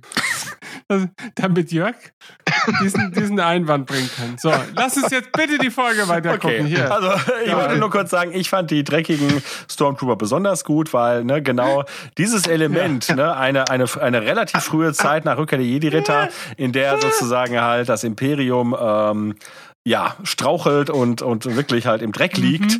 Das fand ich besonders gut und fand das sehr schön, dass ich das halt real, real life serienmäßig erlebt habe. Löhner? Aber würdest du, würdest du sagen, selbst wenn ein Stormtrooper seine Rüstung jetzt nicht irgendwie jeden Abend vom ins Bett gehen nochmal poliert und weiß ich nicht, vielleicht das tatsächlich auch nicht mehr getan hat seit Endor, würdest du denken, nach fünf Jahren sieht diese Rüstung tatsächlich so aus? Also für, auf mich wirkt dieses Weathering einfach immer so gewollt. Ne? Also Mhm. da, da nimmt halt jemand ein bisschen Farbe und schmiert halt auf, auf die Rüstung drauf, damit sie irgendwo diesen Used-Look hat. Und ich- ich finde es fast einfach ein bisschen übertrieben. Also gern müssen die nicht in dem Zusammenhang dann noch strahlend weiß sein, Ja. Aber ob es wirklich so ausschauen würde, ich meine, das, das erinnert ja fast schon an, äh, als, als würde dieses, wie, wie heißt es denn in Universe Plastoid oder so, als würde das Rost, also ich, ich weiß es nicht. Also ähm, ich finde nicht, dass es jetzt rein vom Weathering äh, bemüht aussieht, aber es ist natürlich stark, viel. Also es ist ne, ähm, intensiv. Und da äh, stellt die Frage, die du ja gestellt hast, die stellt sich ja tatsächlich, wobei man jetzt da dann sagen kann, ja gut, wir wissen nicht, was sie vorher da gemacht haben, wo sie da eingesetzt werden. Und ich meine, Weber alleine sieht äh, tatsächlich schon ziemlich äh, schmutzig aus. Keine Ahnung. Also ähm, das ist halt der Punkt. Und da könnte ich mir sagen, na gut, sie haben tatsächlich anscheinend Einsatzorte. Jetzt klingt hier das Telefon, ich gehe nicht ran. Ähm, also ich kann das akzeptieren. Und natürlich haben wir bei Star Wars immer mal Fälle, wo das Visuelle mh, eine stärkere, ein stärkeres Augenmerk bekommt zum zu dem, was es transportiert. Na, und das ist hier wirklich ein bisschen die, die äh, Italo-Western-Mentalität Dreck in die Fresse. Und ja, kann man, kann man kritisch sehen, so wie du es getan hast. Mir persönlich, für mich hat das gut funktioniert. Was ich ähm, gerade jetzt noch spontan einbringen möchte, ich weiß nicht, ob wir alle jetzt das gleiche Standbild haben. Ja, Ich sehe den Mando hinten, wie er durch den Dreck der Straße geht. Genau, genau. Und Im äh, Vordergrund was, tanzt jemand. Was, ja, Tanz. Also ja, das mag sein. Ähm, und da läuft ja noch so ein Rüssel. Nee, das, nee, das, der hat nur so eine Mütze auf, ne? Mit so Ohrlappen, oder? Ja. Okay, gut. Seht ihr im Hintergrund auch Robert Redford? Also der Robert Redford aus diesem Meme, quasi der so nickt, der quasi diesen Vollbart trägt. Wisst ihr, welchen ich meine? Ich, äh, Nee. du meinst zwischen dem Mando und dem mit der Mütze, also hinten im Der, An der der, sitzt, der sitzt an, an der Wand. Oh. Und zwar ist das der Robert Redford, den ich äh, hier nochmal kurz in den Chat schicke. Die Zuhörer werden es Ja. wissen. Das ist dieser Robert Redford, von dem wahrscheinlich nur 30 Prozent aller Leute, die dieses Meme kennen, wissen, dass es Robert Redford ist. Aber es ist dieses GIF quasi von einem nickenden. Ah, okay. Und wenn ich dieses Bild sehe und dann diesen Menschen, der da vor der Wand sitzt, dann kann ich mir zumindest tatsächlich vorstellen, das ist er. Ja, und er nickt ihm auch gerade so zu. Es Aber ist, ist das Robert Redford? Nein, natürlich nicht. Jeder von dir aus. Also, Gottes Willen. das wär's noch. Also, ich meine, ich war schon, schon erschrocken, dass an einem, einem der Marvel-Filme, äh, das ist das eine Nein, ich meine auf dem Meme. Nicht, nicht natürlich so, ist er nicht in, doch, in doch. Mandalorian, aber das ist doch nicht Robert Redford auf dem Ja, Meme. das dachte ich auch. Das kann nicht sein. Doch, er ist es. Krass. Es ist Robert Redford. Ja. Und das ist richtig krass. Und ich dachte einfach früher immer nur, ja, das ist irgendwie so ein, kommt aus irgendeinem Film, ist so ein Wald, Der Mann aus den Bergen. Ja. ja, der Mann aus den Bergen, genau. Aber es ist tatsächlich Robert Redford. Ich meine, äh, Robert Redford hat mal George Lucas interviewt. Insofern. hm, Ja, wer weiß, vielleicht haben sie ihn dann nochmal reingesetzt, nochmal. Ich meine, der Typ ist jetzt auch schon 140 oder so, ne? Und äh, tauchte dann ja trotzdem noch bei irgendeinem der jüngeren Ma Marvel-Filme auf, sogar als eine der, äh, als gar nicht so minimale Rolle. Oh, in welchem jetzt?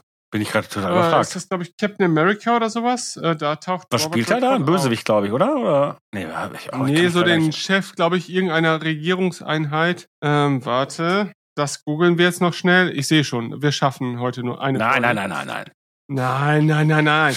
Äh, er spielt Wir wollen ja heute eh nur eine Folge schaffen. Ich weiß gar nicht, was du willst. Charles Robert Redford Jr. portrayed Alexander Pierce in Captain America: The Winter Soldier. He also portrayed portrayed an alternate Alexander Pierce in Avengers Endgame. Ähm, und er taucht da halt wirklich als, als Mensch, so wie er ist, auch auf. Ne? Das ist irgendwie so ein Re Regierungschef, glaube ich, der sagt hier, die Avengers, äh, das geht so nicht weiter, ne? Dass ihr seid ja alles Leute, die eine Gefahr für unsere Gesellschaft darstellen und wir müssen das jetzt alles mal canceln.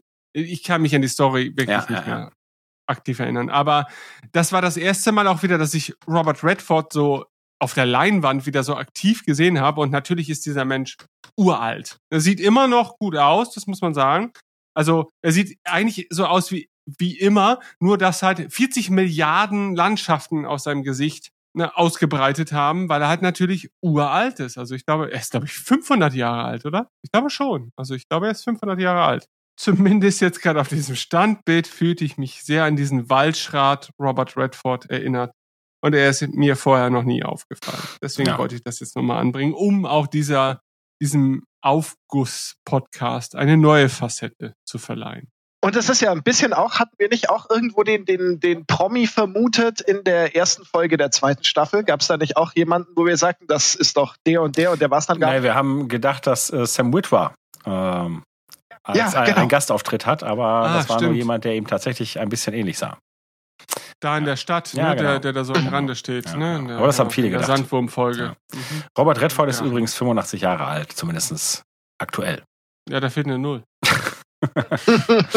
Ja, ja, komm, 85 ist ja schon was. Ja, Äh, Und, und, und er ist toll. Also muss man auch sagen. Absolut. Also ich finde ihn toll. Ist ein toller Mensch. Also wenn ich mit 85 ja, und aussehe- filmisch wirklich auch viel geleistet. Ich meine, der ne, ist ja nicht nur ne, vor der Kamera als Schauspieler, sondern auch ähm, als Regisseur und äh, ne, bei diesem ist der nicht halt auch sehr stark äh, hier verantwortlich für das Sundance Fest Filmfestival. Also insofern. Wahrscheinlich. Also mir fällt nichts Negatives zu ihm ein, auf jeden Fall. Also das, äh, der Mensch hat Geschichte geschrieben, glaube ich, Filmgeschichte ohnehin, Ja. aber ist, glaube ich, auch was, was dieses ganze, was diesen kult kulturellen Bereich insgesamt betrifft, sehr maßgeblich. Äh, deswegen ähm, meine respektlosen Aussagen von vorhin möchte ich nicht zurücknehmen, aber ich möchte sie trotzdem relativieren und sagen, das ist einfach äh, Robert Redford ist einfach einer der letzten auch wirklich großen Persönlichkeiten, die immer noch, glaube ich, auch, äh, naja, einen gewissen Einfluss überhaupt in diesem Bereich Ich habe haben. gerade mal nachgeschaut, ja, äh, er ist also klar Filmemacher und äh, Gründer des Sundance Instituts, das seit Jahrzehnten das bedeutende Sundance Film Festival veranstaltet. Und übrigens ist er auch noch Umweltschützer, also ein richtiger guter Mensch. Wobei ich das Ja. jetzt möchte ich diesen Ausflug, der überhaupt nichts mit Star Wars zu tun hat, damit beschließen, dass ich Robert Redford ehrlich gesagt gar nicht so gerne sehe. Aber er war der Pferdeflüsterer, oder? Ja, das kann sein. Nein, nein, er hat ja, nein, also es Ah, geht, oder es war geht das- nicht darum, dass ich seine Leistung schmälere. Nur, ne, es ist halt keiner, bei dem, wenn ich ihn sehe, sagt, ah, toll, endlich mal wieder was mit Robert Redford. Als ich Kind war, habe ich zum Beispiel auch immer, auch wenn sie sich gar nicht ähnlich sind, Robert Redford mit Richard Gere verwechselt, einfach weil es einfach zwei ältere Herren waren, die ständig in irgendwelchen Filmen waren und ständig mit irgendwelchen Frauen zu tun haben. Okay. Und äh, ja, so einfach ist die Welt da manchmal als Kind. So, wollen wir weiter Ja, gucken? jetzt wollen wir wirklich weiter gucken. Genau.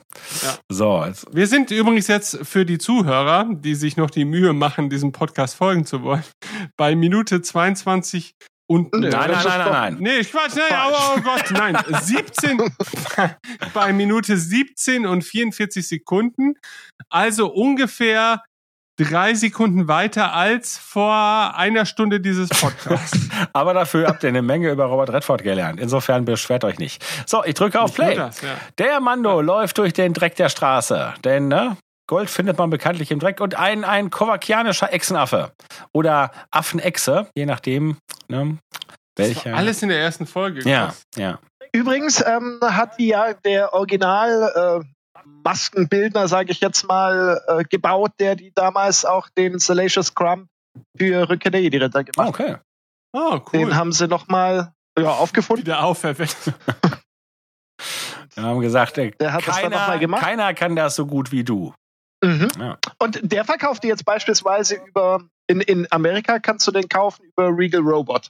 Ah, okay. Ah, Ja gut, die machen ja, ich meine, die machen ja nun wirklich luxuriöse Merchandise-Geschichten. Aber auch hier wird man wieder sehr mit der Neuartigkeit des Soundtracks, finde ich, ähm, konfrontiert. Also diese E-Gitarre, die dann da öfters mal auftaucht und diese Synthi-Sounds und so weiter, jetzt ja auch, ne? Ja. Also da da dieses Motiv, das wir jetzt hören, das taucht ja immer wieder auf, dieses die, die, die, Ja. die und so weiter. Das ähm, erleben wir immer wieder über die ganze Serie. Und das muss man auch nochmal festhalten. Das ist halt die erste, das erste Star Wars Produkt, in dem wir so andersartige Musik überhaupt hören. Ja. Als Soundtrack. Ähm, ja, wobei sie haben bei Oh. den Hörbüchern angefangen, andersartige Musik außer Ja. eben klassische Star Wars Musik zu verwenden. Aber da, finde ich, hatte man das. Gefühl, dass es eher, wie soll ich sagen, äh, aus einer Not geboren wurde vielleicht und äh, es nicht immer gelungen war. Ja. Und nicht bewusst als Ja. äh, Mittel gewählt wurde, ja. Ja. Weil wenn, wenn ich jetzt mir ab, ab und zu aktuelle Hörbücher von, von Star Wars anhöre, dann denke ich auch manchmal, da läuft einfach nur ein Gaskocher im Hintergrund und die meinen dann, das ist dann ein Sternzerstörer sowas. Also. Ja, es gibt schon gute Beispiele, aber ja. Jetzt mal ganz Ja. kurz für die äh, Zuhörenden, die ähm, nicht tatsächlich mitgucken, sondern nur zuhören. Wir sind jetzt in der Enklave der der Mandos. Und ich erinnere mich noch, äh, wobei ich jetzt nicht weiß, ob es in der ersten Episode war, dass es ähm, in der ersten Staffel irgendwann eine Szene gibt, wo wir Mandos im Hintergrund sehen und ähm, die Vermutung war, oder nein, man meinte festzustellen, dass einer davon die, die ähm, Rüstung von Boba trägt. Erinnert ihr euch? Ja. Na, aber dem kann ja eigentlich jetzt, nach dem, was wir wissen, nicht sein. Ne? Das heißt, das kann ja Richtig. nur ein ähnlicher, eine ähnliche Rüstung sein. Mhm. Ich meine, wenn wir, das äh, ich denke, wir werden ja, nachdem wir irgendwann die erste Staffel nochmal ähm, jetzt gerewatcht haben, äh, auch nochmal ein Recap von beiden Staffeln machen wollen. Wir haben ja auch noch diverse Leute, die wir einladen wollten zu diesem gesamten Recap. Ähm, und dann können wir uns nochmal die diversen Motive nochmal anschauen, wie sie sich sozusagen entwickelt haben. Denn hier ist ja jetzt halt dieses Beskar. Ding, das zieht sich ja tatsächlich durch die Serie, so wie wir sie kennen. Und äh, jetzt haben wir gerade die Hammerschläge der Schmiedin. Und da muss ich halt auch sagen, da offenbart diese Serie wieder etwas, das wirklich weit über den normalen Unterhaltungsfaktor hinausgeht. Ne? Denn hier haben wir ja wirklich eine filmische Verdichtung, denn diese Hammerschläge, Ja. die sozusagen seine Beskar-Rüstung schmieden, sind ja auch die Hammerschläge, die ihn in seiner Vergangenheit geprägt haben. Denn bei jedem Hammerschlag haben wir Rückblenden zu dem, was in seiner Kindheit passiert ist. Ja. Mhm. Und, So äh, gut gemacht. Also das wirklich so gut. Also ja, das ist also ja, fantastisch ist da das. kann man einfach Also nur den Hut ziehen und sagen, das sind Filmemacher. Richtig, richtig gut. Und dann, dann ich meine, das liegt natürlich vielleicht auch daran, dass ich primär Star Wars-Fan bin. Und ich fand fast wirklich jede der neuen Marvel-Serien gut. Also muss ich echt sagen. Aber solche Momente schafft dann halt doch keine andere Serie bei mir. Und das ist, ich bin da immer im Zwiespalt. Wenn jetzt einer sagen würde, nenn mir die drei besten TV-Serien, die du je wahrgenommen hast. Ich wüsste nicht mal, ob ich Mando damit so reinnehmen würde, weil Mando funktioniert für mich natürlich auch eher im Kontext Ja. meiner Liebe zu Star Ja. Wars und zu diesem Universum viel besser, als dass es als eigenständige Serie könnte. Was es ja auch gar nicht muss. Ne? Und, und das fair zu beurteilen, äh, finde ich da halt richtig schwer. Aber ey, diese Serie, in dem Moment, alles, alles sieht so aus, wie es aussehen muss. Alles ist einfach so perfekt und man freut sich über jede neue Einstellung. Jede subtile Kameraeinstellung ist einfach zum Ablutschen, finde ich. Ja. Und das ist halt echt schon viel wert. Hier sind wir Da- jetzt auf Arvala 7. Ja, und haben auch nochmal eine klassische Anspielung auf den Original Star Wars. Ne, das ist die Szene, in der Luke ähm, halt auch mit dem Feldstecher nach Taskenaussicht äh, Ausschau hält und dann zack, taucht direkt vor ihm ein Tasken auf. Hier ist es der Blurk. Mhm. Ja. Äh, Wesen, äh, Creatures, die wir ursprünglich in dem zweiten? Endor-Film, äh, genau, Ewok-Film, äh, Battle of Endor, kennengelernt haben, aber dann irgendwann halt auch bereits in äh, The Clone Wars auf Rylos und äh, SW-Tor-Spieler kennen es zumindest als Haustier. Aber es wundert mich immer noch, dass, weil es gibt so viele Reittiere inzwischen in SW-Toren, halt auch viele klassische, also sprich äh, Towntowns und, und Drewbacks und so, dass der Blurk noch nicht als Reittier Einzug gehalten hat. Sehr komisch. Ist in der Tat seltsam. Wie gesagt, als, als Haustiere gibt es sie. So, Nick Nolte, nicht wirklich, aber seine Stimme im Original. Äh, und eine Darstellerin äh, in diesem Agnaut-Kostüm, äh, den, die, die Figur Queel spielend, die später in Staffel 2 im Kostüm der Frog Lady äh, Genau. wiederzufinden Genau. ist. Also insofern, die kann auf den nächsten Celebrations richtig Autogramme geben.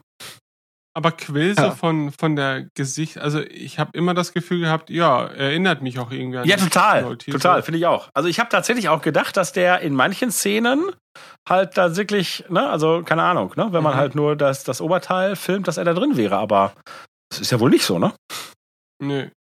Aber es liegt halt auch daran, dass Nick Nolte halt wie ein Acknard aussieht. Aber mich wundert Wobei übrigens mal ganz kurz, wieder- den schätze ich wirklich als Schauspieler sehr. Im Gegensatz zu Robert Eh, Redford. genau. Darfst du ja auch, aber mir fällt gerade auch mal wieder auf, wie viel ähm, in meiner Wahrnehmung die erste Staffel auch so sich miteinander, also wie, ich bin überrascht davon, was ich alles in der ersten Folge jetzt präsentiert bekomme, was ich eher so über den Verlauf der Staffel hätte er erwartet, dass wir in der ersten Folge gleich Quill sehen und das ganze Settings mit der Schmiedin und Ja. der Enklave und so weiter. Also ich habe das Gefühl, krass, die Folge ist mal gerade nur 22 Mi- Minuten lang oder sowas. Oder nee, wie, wie lang ist die? Dann, oder Ähm, Naja, die ist fast 40 Minuten lang. Ne? Okay, 40 Minuten, aber das ist trotzdem sehr viel und sehr viel der Settings, die sich ja auch durch die ganze Serie ziehen, werden hier einfach etabliert, ohne dass es sich gehetzt anfühlt, finde ich. Also es, Ja. Und ich äh, kann mich auch noch erinnern, dass du bei der Erstsichtung, obwohl du begeistert warst, durchaus auch ein bisschen so, na ja, das sind halt so kleine Geschichten, ne? Äh, und ich, f- nee, es war klar, dass du jetzt wieder widersprichst. Ja, bitte. ja, ich war da drauf vorbereitet auf diese Diskussion. Ja. Ähm, ich hatte anfangs das Gefühl, das betrifft jetzt nicht nur die erste Folge, sondern so die ersten Folgen bis zu der Age of Empires Dorf-Folge, dass Mando vielleicht auch so ein bisschen mehr Style over Substance ist. Ne? Also, dass man hier versucht halt einen gewissen erzählerischen Stil ganz krass durchzuziehen und dass die Erzählung selbst vielleicht auch gar nicht so relevant ist und dieses Serienhafte auch vielleicht nicht unbedingt. ne? Ja. Das hätte ich sogar akzeptiert und toleriert, weil ich den Stil halt echt toll fand. Ich war dann ja das erste Mal, die Diskussion hatten wir damals schon, als die Dorffolge kam. Ich war so ein bisschen dann entrückt von meiner ursprünglichen Wahrnehmung, weil ich dachte, oh, das ist jetzt so eine richtige Serienfolge-Folge. Äh, und ich konnte das zumindest nicht in meine damalige Wahrnehmung in den Kontext rücken. Mittlerweile, das habe ich ja auch dann im Laufe der Diskussion zur zweiten äh, Staffel äh, gesagt, jetzt habe ich natürlich einen viel größeren Kontext und sage mir, okay, das ist eine der Folgen, die einfach auch sein müssen und die fügt sich sehr gut so in das Konzept ein. Aber damals konnte ich das noch nicht so einschätzen. Ich habe das anders ein- eingeschätzt. Ich dachte, das wird halt wirklich so Ja. dieses super stilisierte Western-Ding. Er redet kaum und am Ende passiert vielleicht auch gar nicht so viel, aber es sieht halt toll aus. So. Ja. Äh, tja. Aber zumindest können wir in der Nachschau ja ganz klar festhalten, jetzt wo wir wissen, was darauf alles folgte, ne, auch in der zweiten Staffel, dass bereits diese erste Episode eigentlich in vielen ähm, in vielen Szenen, die man so als Setpiece sehen könnte, die für sich alleine ganz amüsant sind, tatsächlich etwas anlegen, was dann immer weiter fortgeführt wird. Also verschiedene motivische Arcs, die dann weiter bedient werden. Und ähm, Definitiv.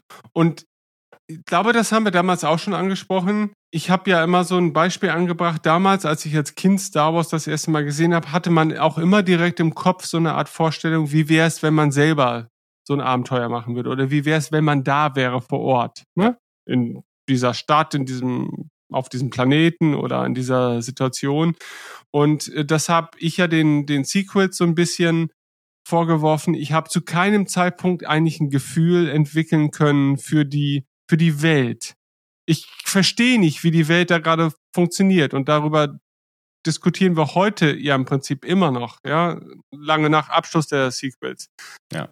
Und beim Mando ist es halt so, da reicht schon die Hälfte der ersten Folge und ich kann mir hundertprozentig vorstellen, wie es wäre, in dieser Stadt zu wohnen und da morgens auf, aufzuwachen und irgendwie so einen Tag zu verbringen. Auch ohne die komplette Weltlage zu verstehen. Aber irgendwie schafft die Serie es viel besser, zumindest mich ganz subjektiv zu erreichen und ein Gefühl dafür zu entwickeln, was da gerade Phase Ja. ist. Und das rechne ich der Serie halt hoch an. Und das liegt natürlich einmal an der visuellen Umsetzung, aber natürlich auch so ein bisschen, wie man auch erzählerisch immer wieder sich die Mühe gibt, so kleinste Versatzstücke damit Mhm. einzubringen.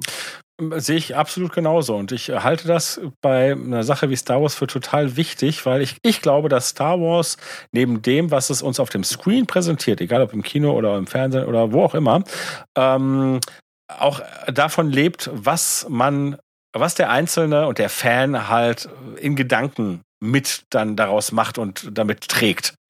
Und Mhm. ähm, ne, das ist genau der Punkt, dass das fand ich bei den bei den bei den anderen Trilogien auch gut funktionierte, dass man halt weiter träumen konnte. Und, und das haben wir schon oft besprochen bei der Sequel-Trilogie, echt zum Teil wirklich schwierig war, weil man einfach gar nicht Mhm. wusste, ja, was ist denn jetzt hier um die um die, um die Ecke? Und ähm, ne, wir auch gar nicht die Zeit eingeräumt bekamen, weil zwischen Episode 7 und 8 gar keine Zeit verstrich und so weiter und so fort.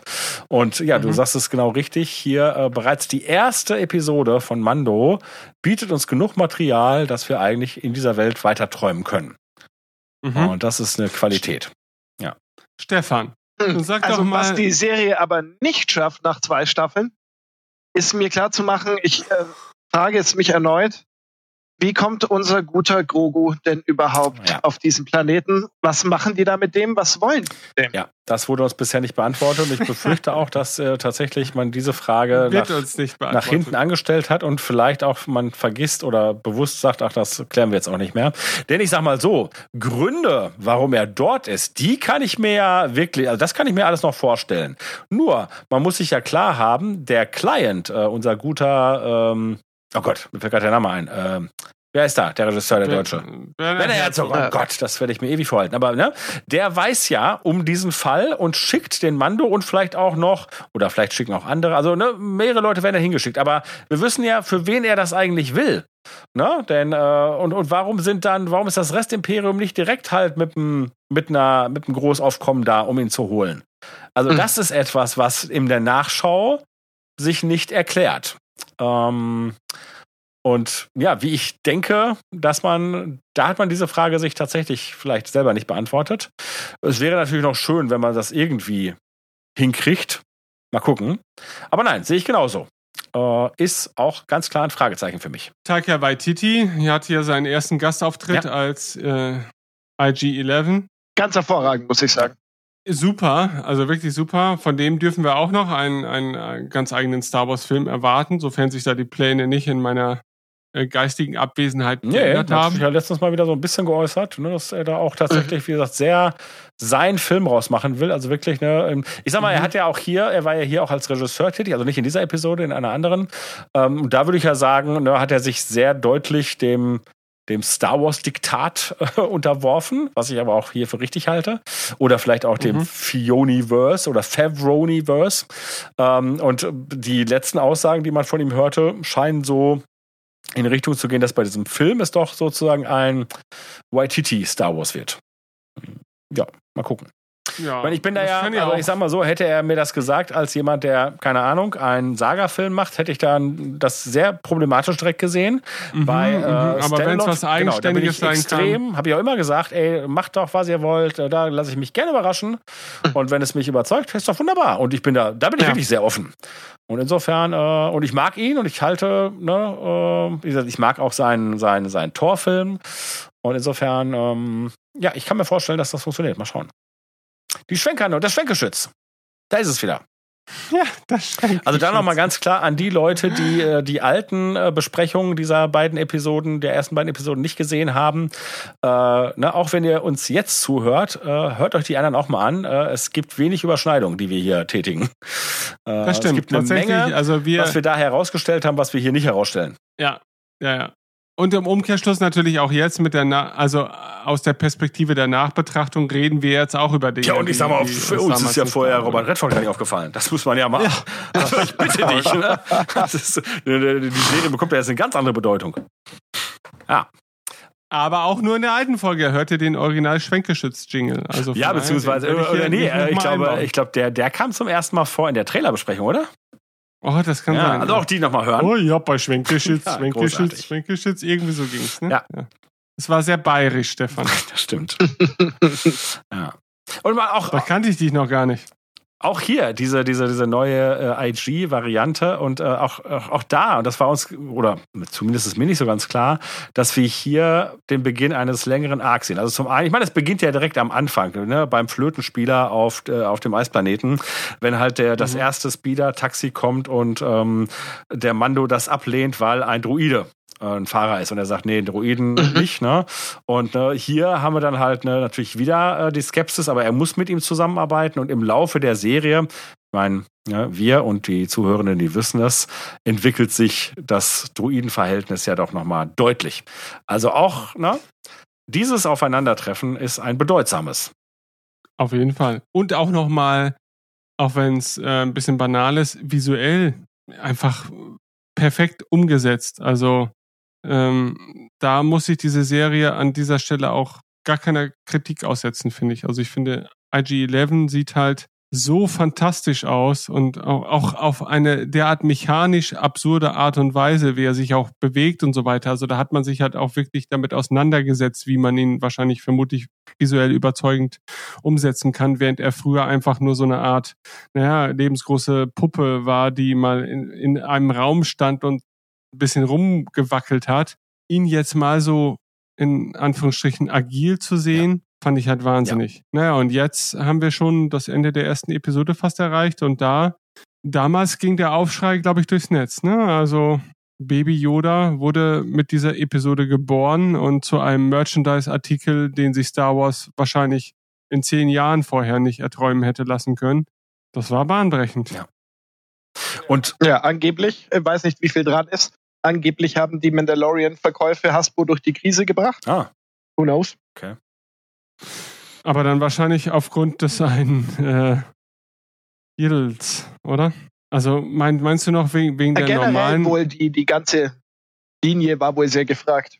Ah, okay. Aber Hasbro, äh, Hasbro macht ja auch die ganzen Helme und so weiter, ne? Also die, diese Black Series Sachen mhm. und so weiter, Helme. Und die, ich glaube, die sind ja auch noch recht aber was heißt recht populär? Ich glaube, der Durchschnittsmensch kauft sich ja so ein Ding auch nicht für 120 Euro, sondern das sind dann doch eher wieder die gleichen Leute, die sich auch Actionfiguren für 50 Euro kaufen. Ja. Aber ich könnte mir ja. zumindest auch vorstellen, dass gerade halt in diesem Actionfiguren-Segment und so äh, die Mando-Sachen ziemlich gut gelaufen sind, weil sie halt einfach auch visuell sehr attraktiv waren. Definitiv. Es ist eine visuell sehr markante Serie, die fast in jeder Folge irgendein Element bietet, dass man sich gerne irgendwo in den Schrank stellen ja. würde. Und ähm, das finde ich auch faszinierend. Ich meine, äh, Baby Yoda, so wie wir es damals nannten, oder wir haben es dann ja auch lange Yiddle genannt und wir wissen, es ist Grogu, ist nun wirklich an äh, bezüglich des Süßheitsfaktors wirklich ja kaum zu überbieten. Und da denkt man sich so, ach ja, ich meine halt ein kleiner Yoda, das ist ja schon süß. Aber auch da gehört eine Menge zu. Und wenn man sich halt mal die Konzeptzeichnung anschaut und welche Entwicklungsstadion das durchlaufen hat und extrem viele sind nicht süß und sind nicht ja. so, dass man sagt, yo, das ist es. Äh, da haben die lange dran gefeilt, bis die sozusagen die süßeste Versuchung, seitdem es Schokolade gibt, geschaffen haben. Ach, sie haben einfach Gizmo rasiert und das war's. Ja, ich meine, das stimmt. Ne? Die Gizmo-Parallele, die würde ich tatsächlich auch sehen. Aber die hat man anscheinend äh, erst später für sich so entdeckt. Ne? Denn wenn man halt die Konzeptzeichnung schaut, war es wahrscheinlich wirklich erstmal Yoda und jetzt Baby und hm. Und, und ne, das sieht zum Teil ja sehr kauzig und knautschig und eben auch wirklich eher manchmal auch ein bisschen unangenehm aus, finde ich. Ich glaube, Gizmo und äh, Yiddle beziehungsweise Grogu beziehungsweise Baby Yoda sprechen einfach auch so in den Kernaspekten die, die, das gleiche Kindlichkeitsschema äh, an, auf das Menschen Klar. immer wieder hereinfallen. Ne? Und ja, gut, die, das, die, die größte Gemeinsamkeit sind dann halt noch die großen ausschweifenden Ohren. Ähm, ja, große schwarze Augen. Oder dunkle. Ja, das stimmt. Und auch ein bisschen die Kopfform natürlich und auch die Mund. eigentlich alles, außer dass der andere Haare, mehr Haare hat. Aber dann können wir auch sagen, eigentlich ist äh, Gizmo dann natürlich auch eher ein behaarter Yoda, so was so das oh. Grundkonzept betrifft. Ja. Ähm, aber von daher, also ich sehe da auch gar keinen Vorwurf in irgendeiner Art und Weise. Das sind einfach zwei sehr niedliche Wesen und mittlerweile, also ich finde auch Jiddle mittlerweile deutlich niedlicher, als ich Gizmo finde. Früher war Gizmo für mich eine Zeit lang wirklich so ein, so ja. fast eine, eine der heilige Gral der Niedlichkeit, äh, bis ich irgendwann in, in das Alter reinkam, in dem niemand mehr Gizmo kannte. Und ich dachte, warum Was? nicht? Das ist doch das niedlichste Ding auf gibt der Welt. so viele hab, Leute, die ihre Hunde Gizmo nennen oder so. Ja, übrigens, Na gut, ältere nur um einen kurzen Rückschluss nochmal auf die Geschichte von vorhin. Ich weiß gar nicht, ob das im Vorgespräch war oder aber im Ja. Rahmen des Podcasts. Äh, da habe ich erzählt, mein erster Star Wars, mein er- erster richtiger Star Wars Roman war ja Flucht ins Ungewisse in, am Strand von Menorca. Ähm, auf dieser Insel habe ich auch mein erstes Gizmo Plüschtier gekauft in irgendwie so einem Nerd-Shop, den es da so gab. Und das hatte ich halt ewig und das war mein liebstes Ding. Ich fand den so geil, weil der sah halt exakt so aus wie Gizmo aus dem Kinofilm. Das war schon so ein hochwertiges Mhm. Ding, also mit so Vi- Vinylkopf quasi, der sehr lebensecht aussah. Und selbst meine Mutter war damals unendlich verliebt in Gizmo, weil er auch so süß smilte in, in dieser Plüschtierfassung. Und ähm, also Gizmo müssen wir auch irgendwann noch mal. Oh Gott, wir haben so viele Aufgaben noch. Äh, Wir müssen auch irgendwann noch mal über die Gremlins reden. Oh, ich bin ein großer Fan vom, zumindest vom ersten Gremlin-Film, äh, absolut. Und hier noch was, wisst ihr, Frank, den kennt ja keiner der Podcast-Zuhörer, glaube ich, aber jeder in diesem Kreis, der hier sitzt. Frank hat jetzt ja ein Miniatur Nummer 5 von Nummer 5 lebt und Nummer 5 gibt nicht auf. Und das ist einfach eine absolute Frechheit. Nummer 5 war auch so, das sind zwei so tolle Filme, die völlig unterschätzt werden. Also da ist das Problem, ähm, Nummer 5 kam, äh, also wie gesagt, ich bin ja ein bisschen älter als ihr und ähm, ne, also ich sag mal so Gremlins und E.T. und so kamen natürlich für mich genau zur richtigen, zum richtigen Zeitpunkt ins Kino und Nummer 5 Ja. kam halt so in so dieser Phase, wo man, ne, wo ich mich in meinem Alter befand, wo man, naja, ne, Pornos guckte. auf Super 8 heimlich unterm Bett der Eltern ausgegraben. Ich verstehe das schon. Vielleicht. Und ähm, Nummer 5 war dann, mal abgesehen davon, dass ich Nummer 5 mochte, aber erstmal, es war halt nicht mehr ganz meine Kost und äh, ich war schon in einem Zustand, wo ich so deutlich feststellte, Mensch, das ist ja E.T. nur als Roboter. Ne? Also das Konzept. Ja, ja, stimmt. Und ähm, das habe ich dann halt schon so ein bisschen negativ auch gesehen. Und ehrlich gesagt, bei dem zweiten Teil meine ich sogar, dass mir der dann wie, also den ersten mochte ich wirklich sehr, beim zweiten bin ich mir schon wieder gar nicht mehr sicher. Also den, aber den könnte ich. Aber beim zweiten wird er zusammengeschlagen und blutet und Ah, ja, der, genau, genau, der läuft dann da rum, das, das, das, das Öl läuft aus und der sagt, ich blute, ich blute. Genau, nee, das, das fand ich, war nee, richtig das, heftig. das kam definitiv für mich zu spät, wo ich dachte, nee, das, das geht nicht. Nee? Ja, weil der ich blutet fand das, ja aber- nicht. Ich, das Also- hat mich als Kind traum traumatisiert und dann läuft da Bonnie Tyler mit Hero, ja, wäh- während er da sein, seine Freunde rettet und sich dann noch an so einer Schrottplatz Magnet Dings und so weiter über den Hafen schwingt und keine Ahnung und seinen Buddy da rettet. Der übrigens, das in- Interessante ist dann auch, was für Schauspieler da drin auftauchen. Also Fi- Fisher Stevens ist ja der Hauptdarsteller, sag ich mal, des ersten Teils gewesen, neben Steve Guttenberg, den wir viele über Police Academy kennen als Mahoney, Ja. ne? der bei Nummer 5 lebt, die Hauptrolle spielt und Steve Guttenberg äh, und äh, Fisher Stevens, die Nebenrolle aus Part 1, spielt im Prinzip eine der beiden Hauptrollen in Part 2, aber die andere Hauptrolle spielt Michael McCain, heißt er, glaube ich, der den Bruder von Saul Goodman in Better Call Saul spielt, der also da nochmal in, in seinem Senioren-Dasein noch eine richtig dicke, fette Hauptrolle in einer der, wie ich finde, und da müssen wir auch nochmal drüber reden, ich habe das ja gerade schon an, angedeutet, äh, was so meine liebsten TV-Serien sind, deckt sich nicht unbedingt damit, was meine Lieblingsgenres sind. Aber spielt da auch noch mal eine großartige Rolle und das ist auch für mich das erste Mal seit Nummer 5, dass ich diesen Menschen als Schauspieler überhaupt wieder bewusst wahrgenommen habe. Und den dann in so einer Rolle zu erleben, war dann für mich in der äh, Serie auch noch mal ein richtiger Mindfuck. Erstens auf der einen äh, Seite und zweitens toller Typ. Also Äh, wer jetzt? du hast äh, Michael, heißt der McCain? Ach so, okay. Wir reden immer noch über dich. Ich dachte, du wärst bei noch jemand anders, ja. Ja, und nicht zu Oder ist vergessen, dieser John? Wahnsinns-Cameo-Auftritt von Robert Redford. Also Nummer 5, Ja. ganz vorne dabei. Stefan. Ja. Ähm, bist so Nummer still 5 heute. tatsächlich ähm, habe ich äh, vorbestellt. Kommt demnächst als Re-Release die beiden Filme irgendwo in einem. Also Echt? meinst, Ähm, ja, äh, ich bin gerade dabei zu gucken. Das müsste demnächst nämlich sein. Ich habe mich nämlich schon gewundert. Ja, jetzt hier äh, angeblich am 3. September wird's zugestellt. Geil. Also von daher bin ich da ganz bei dir. Nummer 5 lebt. aber Moment, äh, es, es, es liegt jetzt nicht daran, dass jemand zu dir gesagt hat, Schatz, ich wünsche mir Nummer 5 und sie meint Chanel Nummer 5. nein, nein. Okay. Also tatsächlich hier der, der süße kleine Roboter. Ab klein. Also der ist schon Ja, menschengroß stimmt. eigentlich. Also es, es gibt in Teil 2 gibt's Vor allem, wenn man sich lang, wenn er sich lang macht, ne? Und wenn der die Taschenlampe nimmt und sich so von schräg unten der Schatten, der dann an der an die Wand fällt, immer. Also äh, schmeiß dein, deine Freundin weg, Stefan, und lass mich bei dir einziehen. Ich möchte das gerne mit dir schauen. Und er bringt die Taschenlampe mit. Blöder. Ich bringe die Taschenlampe mit, nicht nur die.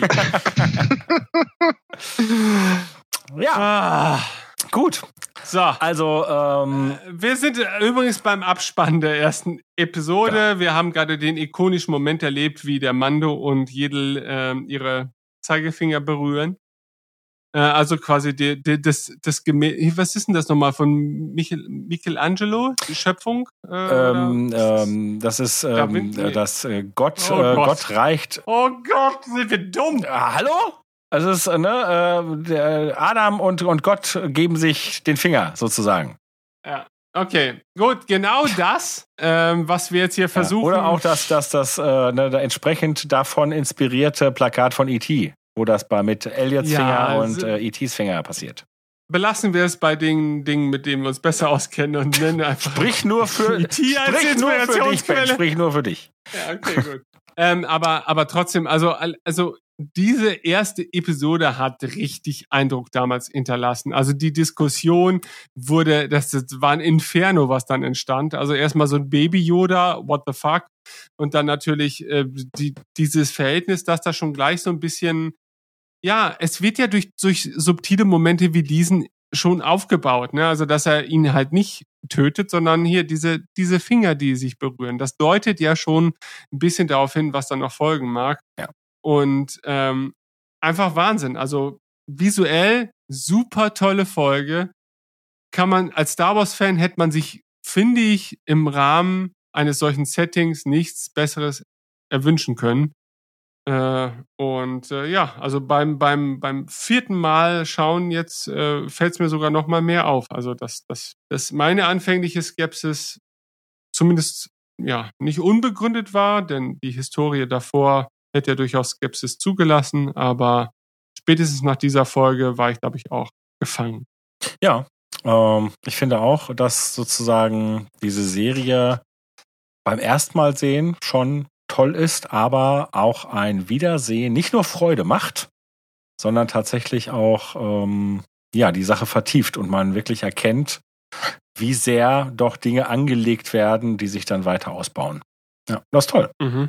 Stefan, hast du noch ein abschließendes Fazit zu dieser ersten Episode? Also im Gegensatz zu Jörg war ich damals, glaube ich, als ich die Serie gesehen habe, noch nicht am Anfang schon begeistert, äh, als äh, flötenspielende Hm.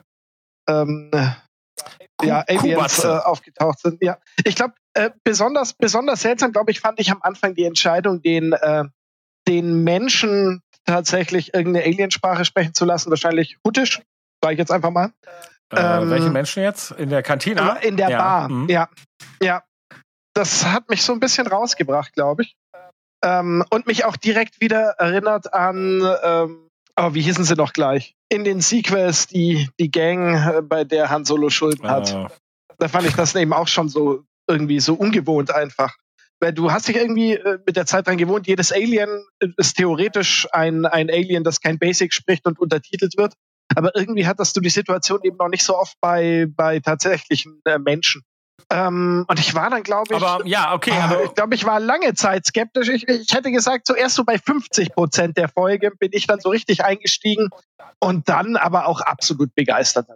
ja. Also ähm, hätte ich im Vorfeld schlicht einfach nicht gedacht, äh, dass es auf Anhieb gleich. Man muss mir ja eben au- auch äh, sich immer vor Augen halten. Ne? Es ist die erste Realserie äh, in diesem Universum und ähm, rückblickend, das könnte schöner kaum sein. Also klar, hier und da findet man natürlich immer mal was, aber äh, und das Schöne ist ja auch, jetzt, wenn man es dann einfach nochmal guckt und das äh, mittlerweile, ne, also ja fast schon wieder zwei Jahre alt, äh, dann muss man da nicht davon sprechen, so, ach ja, das war halt damals gut, wenn man hatte nichts anderes sozusagen, Mhm.